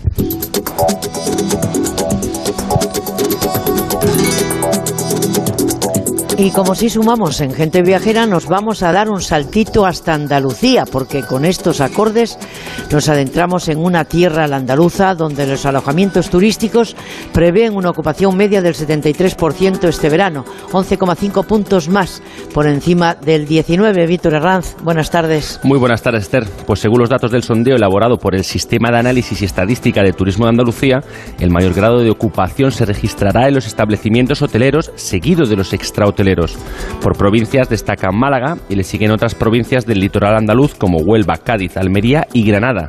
Para estos meses estivales será el mercado de proximidad el que reactive en mayor medida la actividad turística de la comunidad. Bueno, Granada y Jaén se promocionan en París para potenciar la conexión aérea recuperada. Así es, la acción consta principalmente de una reunión comercial de empresarios turísticos de las dos provincias andaluzas con turoperadores y agentes de viaje franceses, además de la campaña de publicidad en Mapis del Metro del París de un mes de duración. El objetivo, contribuir a reforzar las rutas nacionales e internacionales operadas por las compañías aéreas e intentar garantizar un flujo de turistas desde los puntos de origen y sus áreas de influencia. El primer foro internacional Andalucía es flamenco reúne en Granada a 40 agencias de 17 países. Un encuentro que se desarrolla en la ciudad de Granada y que supone una oportunidad para dar a conocer la importancia de este segmento en el destino. Con la celebración de este foro se conmemora el centenario del primer concurso de cantejondo celebrado en 1922 en la Plaza de los Aljibes de la Alhambra a través de un programa en el que el flamenco ha sido el eje central de debates, ponencias y reuniones con empresas andaluzas relacionadas con el segmento. La campaña Hay una Almería en ti, la tuya, de Diputación, va a promocionar el destino Costa de Almería, pero en toda España. Así es, y esta acción promocional además ha arrancado esta semana y verá la imagen de la provincia de Almería por todos los rincones de la geografía nacional. Hay una Almería en ti, la tuya, se apoya en espectaculares imágenes de entornos naturales como la playa, interior o el desierto, con mensajes complementarios que ensalzan las experiencias que se pueden vivir en un destino inmenso, sencillo y auténtico, porque busques lo que busques, siempre encontrarás una Almería en ti. Y hay una web especializada que divulgará los servicios y empresas turísticas de Granada. Así es, este servicio permitirá a las empresas turísticas de la provincia ofrecer datos comerciales y prácticos tanto para profesionales del sector como para viajeros, actualizados en tiempo real y accesibles de forma instantánea y gratuita. Este proyecto también facilitará la digitalización de la información y los servicios en los establecimientos más pequeños y de zonas rurales que no cuentan con recursos propios para acceder a las nuevas tecnologías. Bueno, pues Víctor Herranz, gracias por acercarnos en este espacio que se realiza con la colaboración de la Consejería de Turismo de la Junta de Andalucía y Fondos FEDER.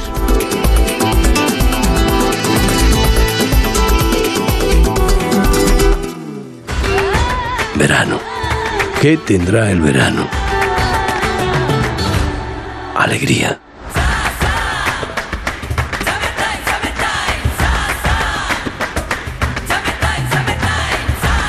Este verano, date una alegría. Venga Andalucía.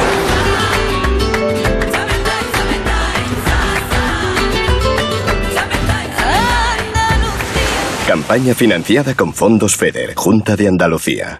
Gente viajera. Onda Cero.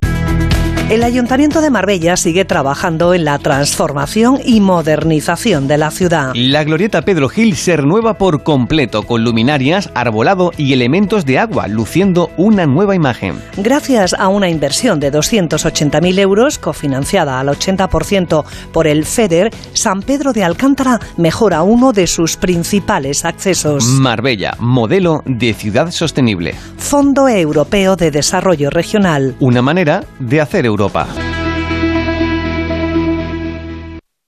Después de todo, llega un día en el que sientes la brisa del mar y la tranquilidad que te transmite. Te imaginas disfrutando de una gastronomía exquisita, de rutas y paisajes.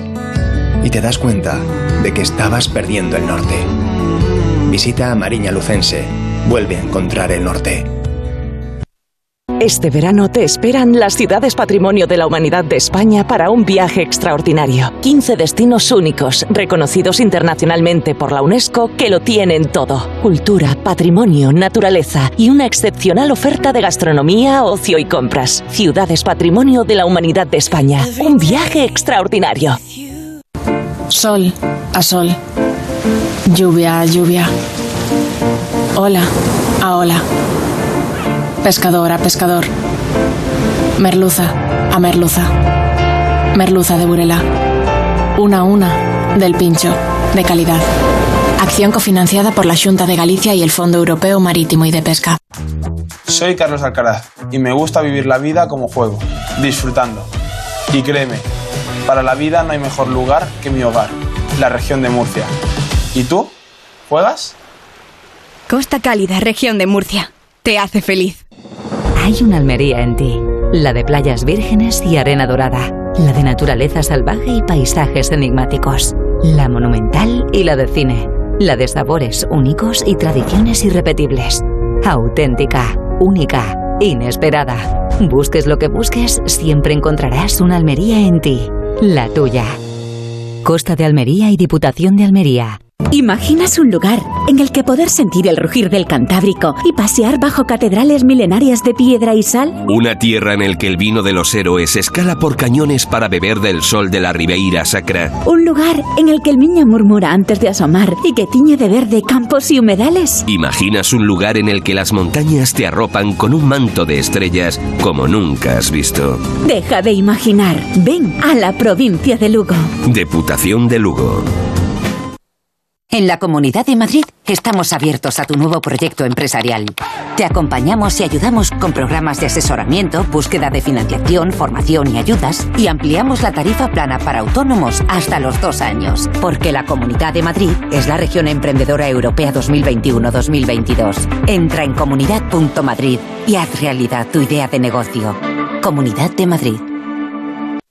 En Ibismed tratamos las hemorroides desde la causa. Por eso te garantizamos que no volverán a reproducirse nunca más. Ibismed cuenta con la única técnica pionera en el mundo para la solución definitiva a las hemorroides. Sin dolor, sin postoperatorio y sin complicaciones. Ya que no es necesario ni tocar ni tratar la zona anal. Ibismed, el único tratamiento indoloro y definitivo para las hemorroides. Más información en ibismed.es y en el 91 431 5411.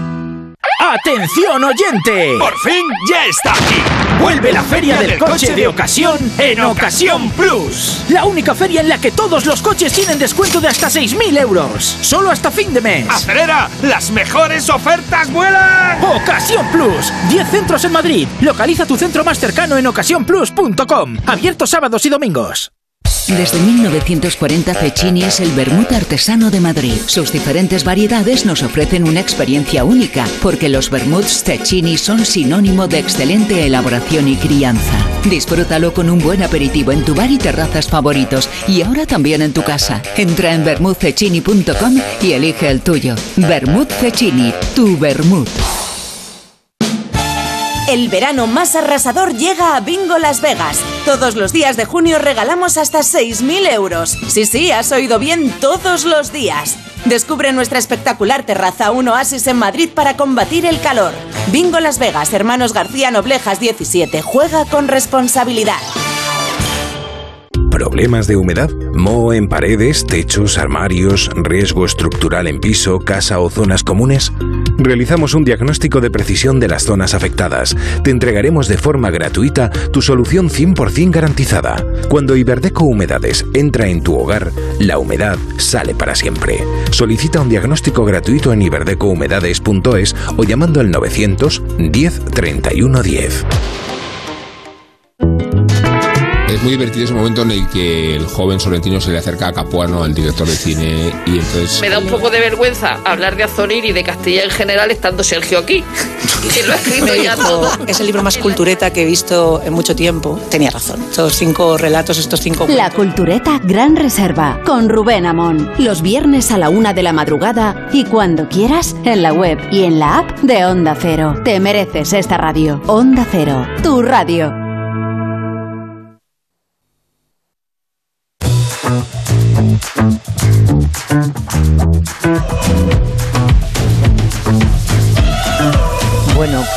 Eh, finalizamos estos minutos eh, de información eh, mm, hablándoles de, de, de- de algo importante, porque la región de Murcia les está esperando. Doméstica eh, las olas y libera adrenalina en esa costa que se llama la costa cálida.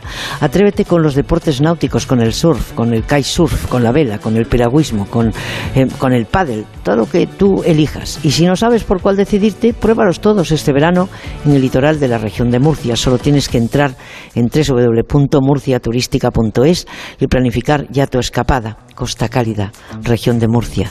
Te hace feliz. Here comes the sun, I said it's alright. Bueno amigos, entre ríos, entre ríos, entre, entre mares, entre valles y quiero ir tan deprisa para contarles que a los compañeros de Madrid eh, les he privado de que nos ofrezcan esa sintonía cambiante, ¿no? Por lo tanto, me callo y escucho. Subimos esa música. Merece la pena que, que- mezclemos esa música entre ríos, mares, valles y míticos bosques. Encontramos los platos más ricos que se pueden imaginar, un mundo de placeres para los sentidos, un universo gastronómico que por sí mismo invita a desear estas tierras que hoy nos acogen y estos mares de Amariña Lucense, una joya que siempre sorprende pues al viajero al que viene y al que y al que regresa cuando viene por primera vez. Muy buenas tardes, Irene González. Muy buenas tardes, Esther. Pues con la adrenalina y como entrante la adrenalina por la tirolina, ¿eh? que nos hemos ido esta mañana. Vamos a hablar de los productos de la huerta, de estos mágicos valles y bosques donde de verdad todo el mundo sabe que viven duendes, y yo los he visto. ¿eh? Y es que las condiciones climáticas de Amariña hacen que el sabor, la textura, el olor, el color de los productos de la huerta sean muy especiales. Así que la fava de Lorenzá, con indicación geográfica protegida, es indispensable. Eh, hay que probarla aquí en Amariña y desde luego hay que comprarla para llevarla a casa. Y desde luego los tomates, los puerros, los pimientos de padrón, las espinacas están para chuparse los dedos y para elaborar sensacionales guisos y caldos que a ti tanto te gustan, Esther.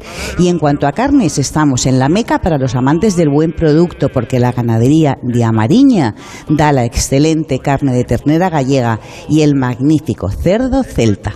Pues eso no es poco, porque si hablamos de pescado, ¿qué quieres que te cuente? Aquí tienen pescado del kilómetro cero. ¿Qué propones? Porque tenemos eh, mar y excelentes ríos, entre esos mil ríos que, que hay en, Galicia. Pues sí, hablando de ríos, en Apontenova tenemos el río Eo, que, que- que es bueno una maravilla y es el gran protagonista de la zona. Fíjate si es importante, Esther, que atraviesa Apontenova de sur a norte. Por eso la villa tiene muchos puentes para cruzar de un lado a otro y desde los que, por cierto, recomiendo pararse para hacer unas maravillosas fotos. Así que Leo ha sido el germen de Apontenova y también punto de encuentro de aficionados a la pesca fluvial de salmones. Eh, por eso no es de extrañar que las fiestas más importantes también giren en torno a este río Eo, como la Festa da Troita, que se celebra cada 1 de mayo y donde destaca el concurso de pesca deportiva de trucha declarado de interés deportivo nacional por la Federación Nacional de Pesca. Y desde 1999 está considerada fiesta de interés turístico de Galicia. Es todo un evento este al que hay que venir porque se hace al aire libre y por la noche hay degustación gratuita de truchas en la plaza del ayuntamiento, donde, por cierto, en la última troita se inscribieron 92 participantes y luego se concentraron más de 200 personas eh, tras el pesaje de los peces y la clasificación en una comida de hermandad, porque aquí se come de maravilla. Y algo más que interesante es que es uno de los ríos salmoneros eh, más importantes de España. Eh, bueno, así que siguiendo su curso a su paso por Apontenova, mm, los que vengan ah, pueden visitar varias playas fluviales y áreas recreativas porque es una gozada pasar allí un, un día de picnic. Así que Esther es un imprescindible como destino de naturaleza en estado puro y casi única. Esa música, ¿ves? Esa música, ¿no? Que nos vamos, que nos lleva al mar, que, que tú eres Sí. tan de mar y tan enamorada Sí. de la costa de Amariña Pues que sí. creo que repites, eres de las que repite. Sí, yo cuando algo me gusta, mm, eh, estamos en una de mis cosas favoritas, como bien dices, porque tienen una magia especial, Esther, tanto por sus playas kilométricas de arena rubia como por sus acantilados, que parecen mm, que cuentan leyendas de balleneros de siglos pasados y que a mí tanto me gustan. Pero voy a hacer un pequeño inciso porque hablando de la mejor gastronomía que, estamos tocando hoy, hay que hablar para mí de un, de un imprescindible en una buena mesa, que es el menaje, eh, porque no se puede hablar de Amariña sin las increíbles vajillas de Sargadelos una de las más valoradas en Europa por su finísima porcelana y por su diseño, y que además, Esther, se venden en el MoMA ah, ah, ah, y que son muy apreciadas. Y desde luego son piezas que te De hacen- Nueva York, todo hay que decirlo. En el MoMA de En- Nueva en York. Ese museo famoso en Nueva York. Sí, ¿eh? Mm, y bueno. fíjate que lo tenemos aquí al lado, o sea, a 50 kilómetros. Bueno, por eso te digo que la Mariña tiene de todo. Nuestra mesa vestida con esa icónica gallega porcelana, de porcelana, pero creo que querías hablarme del bonito de Burela, de los descargadores visitantes entre barcos, como el, la Tobalina, el, el- que fue una actividad perfecta. Allí llega la merluza de pincho perfecta, con una textura y un sabor delicioso, y el bonito de Burela, que es ya una estrella. y el bacalao, el rodaballo y el rape. Y en este puerto de Burela está una de las cofradías más antiguas, la Cofradía de Pescadores de Burela, el barco museo bonitero Reina del Carmen, que yo recomiendo visitar, y Casa Miranda, que para mí es uno de mis favoritos para desayunar. Pero tenemos la suerte y tenemos mm, a Sergio López, que es el gerente de la Organización de Productores Pesqueros de Burela. ¿Qué para- le vas a decir hola y adiós porque te has tirado un montón de tiempo contando las excelencias de Amariña? Pues sí, ya hemos hablado de todo aquí, llevamos aquí ya dos horas hablando. Pues que nos cuenten brevemente cómo es la merluza de pincho, por qué es tan valorada. Señor López, buenas tardes. Muy buenas tardes. Pues la merluza de pincho, en primer lugar, la merluza es la especie pesquera que mayor consumo tiene en fresco. Dentro de esas especies y dentro de cada una de las especies hay distintas artes de pesca. Y la de pincho es la más valorada porque se pesca con un arte que se llama palangre de fondo y el palangre es una línea donde van una serie de anzuelos, con lo cual las piezas entran de una en una. Y es uno de nuestros lemas de las, de las campañas, que es de una en una. Esto es lo que hace que, que marque la diferencia ¿no? de, de esa exquisitez de, de merluza. Sí, porque la, la- la pieza una vez que entra en el barco, sin que rompa la cadena de frío, se limpia, se piscera, se mete en nevera y luego cuando llega a la lonja, pues también se entra en el proceso de venta precisamente sin ningún tipo de golpe y, y- y de ahí que el precio de ese tipo de, de- de arte pues sea mucho mejor el precio de mercado que, que otras artes. ¿no? Pues eh, vamos, mm, mm, también muy brevemente, ustedes han estado promocionando esta verdura en ciudades como Madrid o Barcelona, eh, han llevado a cabo campañas en colaboración con paradores y han puesto en marcha el Camino Gastronómico del Mar. ¿A- ¿Hacia dónde irán los esfuerzos en los próximos meses? Pues ahora mismo estamos acabando una campaña en Barcelona que se hizo el año pasado, eh, la misma campaña en Madrid que tiene que ver con divulgar estas campañas en, en medios de transporte. En nuestro caso con publicidad en, en 20 autobuses que son los que hacen las rutas a los, a los mercados y a las pescaderías tradicionales. Y ahora mismo estamos diseñando para el segundo semestre una para familias con niños, porque los datos que tenemos es que el consumo medio de pescado por familia está bajando lo que es una noticia mala. Es una noticia mala porque el pescado es muy sano y debemos de inculcar, sobre todo a las familias con niños, de que hay que comerlo.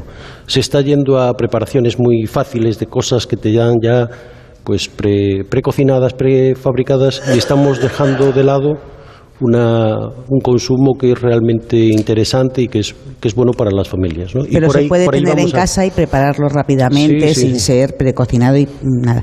Pues eh, le deseamos que la campaña de la merluza de pincho eh, y también del bonito, que ahora se encuentra en plena actividad, ya nos contará más adelante cómo está yendo eh, la, la campaña. Claro que sí, porque el mes de agosto es, es el protagonista, el bonito, ¿eh? en Burela. ¿a Ya- que sí? ya ahora, ya ahora. Ya ahora, ya empieza ahora. Bueno, pues eso es lo que queríamos comentar, lógicamente, pero hablaremos también con el alcalde antes de que, de que se celebre ese mes de agosto tan importante.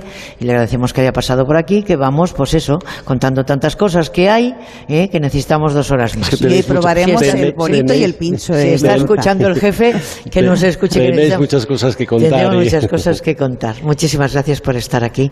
Y lógicamente, donde está Burela está, está el mar, o la mar, como ustedes prefieran contarlo, de la mar al plato. Muchísimas gracias. Ustedes. Muchas gracias, Sergio López. Gracias. Pues, eh, señor eh, Martínez Bermejo. Buenas tardes, Esther. Muy buenas tardes. Porque, mm, claro, la verdad es que aunque el nombre de la comarca mariña nos habla de mar, de puertos, de playas y que también hay un territorio interior que nos ofrece muchas posibilidades a la hora de hacer turismo activo al aire libre. A Pontenova está inmersa en una naturaleza espléndida que Ángel ha descubierto ayer y que nos permite disfrutar de mil maneras, pero no podemos, entre comillas, no podemos em, eh, fusilar. Eh, es una palabra que no me gusta utilizar, pero no lo que él ha escrito. Por lo tanto, cuando terminemos este programa, eh, hablaremos con Ángel y, y ofreceremos mm, en otra ocasión, en el próximo programa de Gente Viajera, ese senderismo, ese turismo de naturaleza, ese fuera de ruta de Ángel Martínez Bermejo, que merece algo más de tres minutos. Por lo tanto, ¿con qué impresión te vas para que luego mm, mm, grabemos esto en un, falso directo y podamos ofrecerlo Sí. eh, a continuación en el primer programa Estamos que aquí en Amariña, muy cerca del mar, pero estamos en el interior. Hay montañas, hay este patrimonio minero que se puede visitar caminando por el monte, con lo cual se mezcla mucho la naturaleza con la historia y, y la cultura. Pero for- yo es que no puedo dejar de mencionar la ruta de Asreigadas, que es, eh, aún está como a unos 10-12 kilómetros de aquí el comienzo de la ruta. Se inicia en una ferrería del siglo XVI. Estamos en el bosque animado que hemos mencionado antes, eh, habéis mencionado todos. Es el, esta fraga viva de, de robles, castaños y tantas especies mágicas. Los helechos ahora está deslumbrante al comienzo del verano. Están, están eh, los ríos, están las cascadas. Es, una vez que entras ahí, notas que estás en un, en un lugar diferente. La naturaleza se convierte en magia y ahí caminas y te sientes en, en otro mundo. Los pájaros también están como locos cantando. O sea, es el Has encontrado un paraíso nuevo. uno nuevo. Uno nuevo. Pues me alegro muchísimo porque esto merece un tiempo aparte y la verdad es que yo ya lo sabía. Digo, si generalmente me falta tiempo, me- en Apontenova y con todos sus entornos y con todo lo que ofrece, pues nos va. Yo creo que esta es la mejor solución. ¿eh? Mm, La próxima semana que tengamos eh, oportunidad, que eso quiere decir el próximo domingo. Eh, pues lógicamente eh, eh, estaremos en, en la radio con Ángel Martínez Bermejo y con Aponte Nova, porque el sábado próximo estaremos en Plasencia, en, en Extremadura, eh, ofreciéndoles eh, la importancia de esa exposición que sale por primera vez de Castilla y León, que son las edades del hombre. Sean felices y disfruten del turismo, que el turismo es una de las principales industrias de este país. Informativos de Onda Cero y nosotros volvemos el próximo sábado desde Extremadura. Buenas tardes. Son las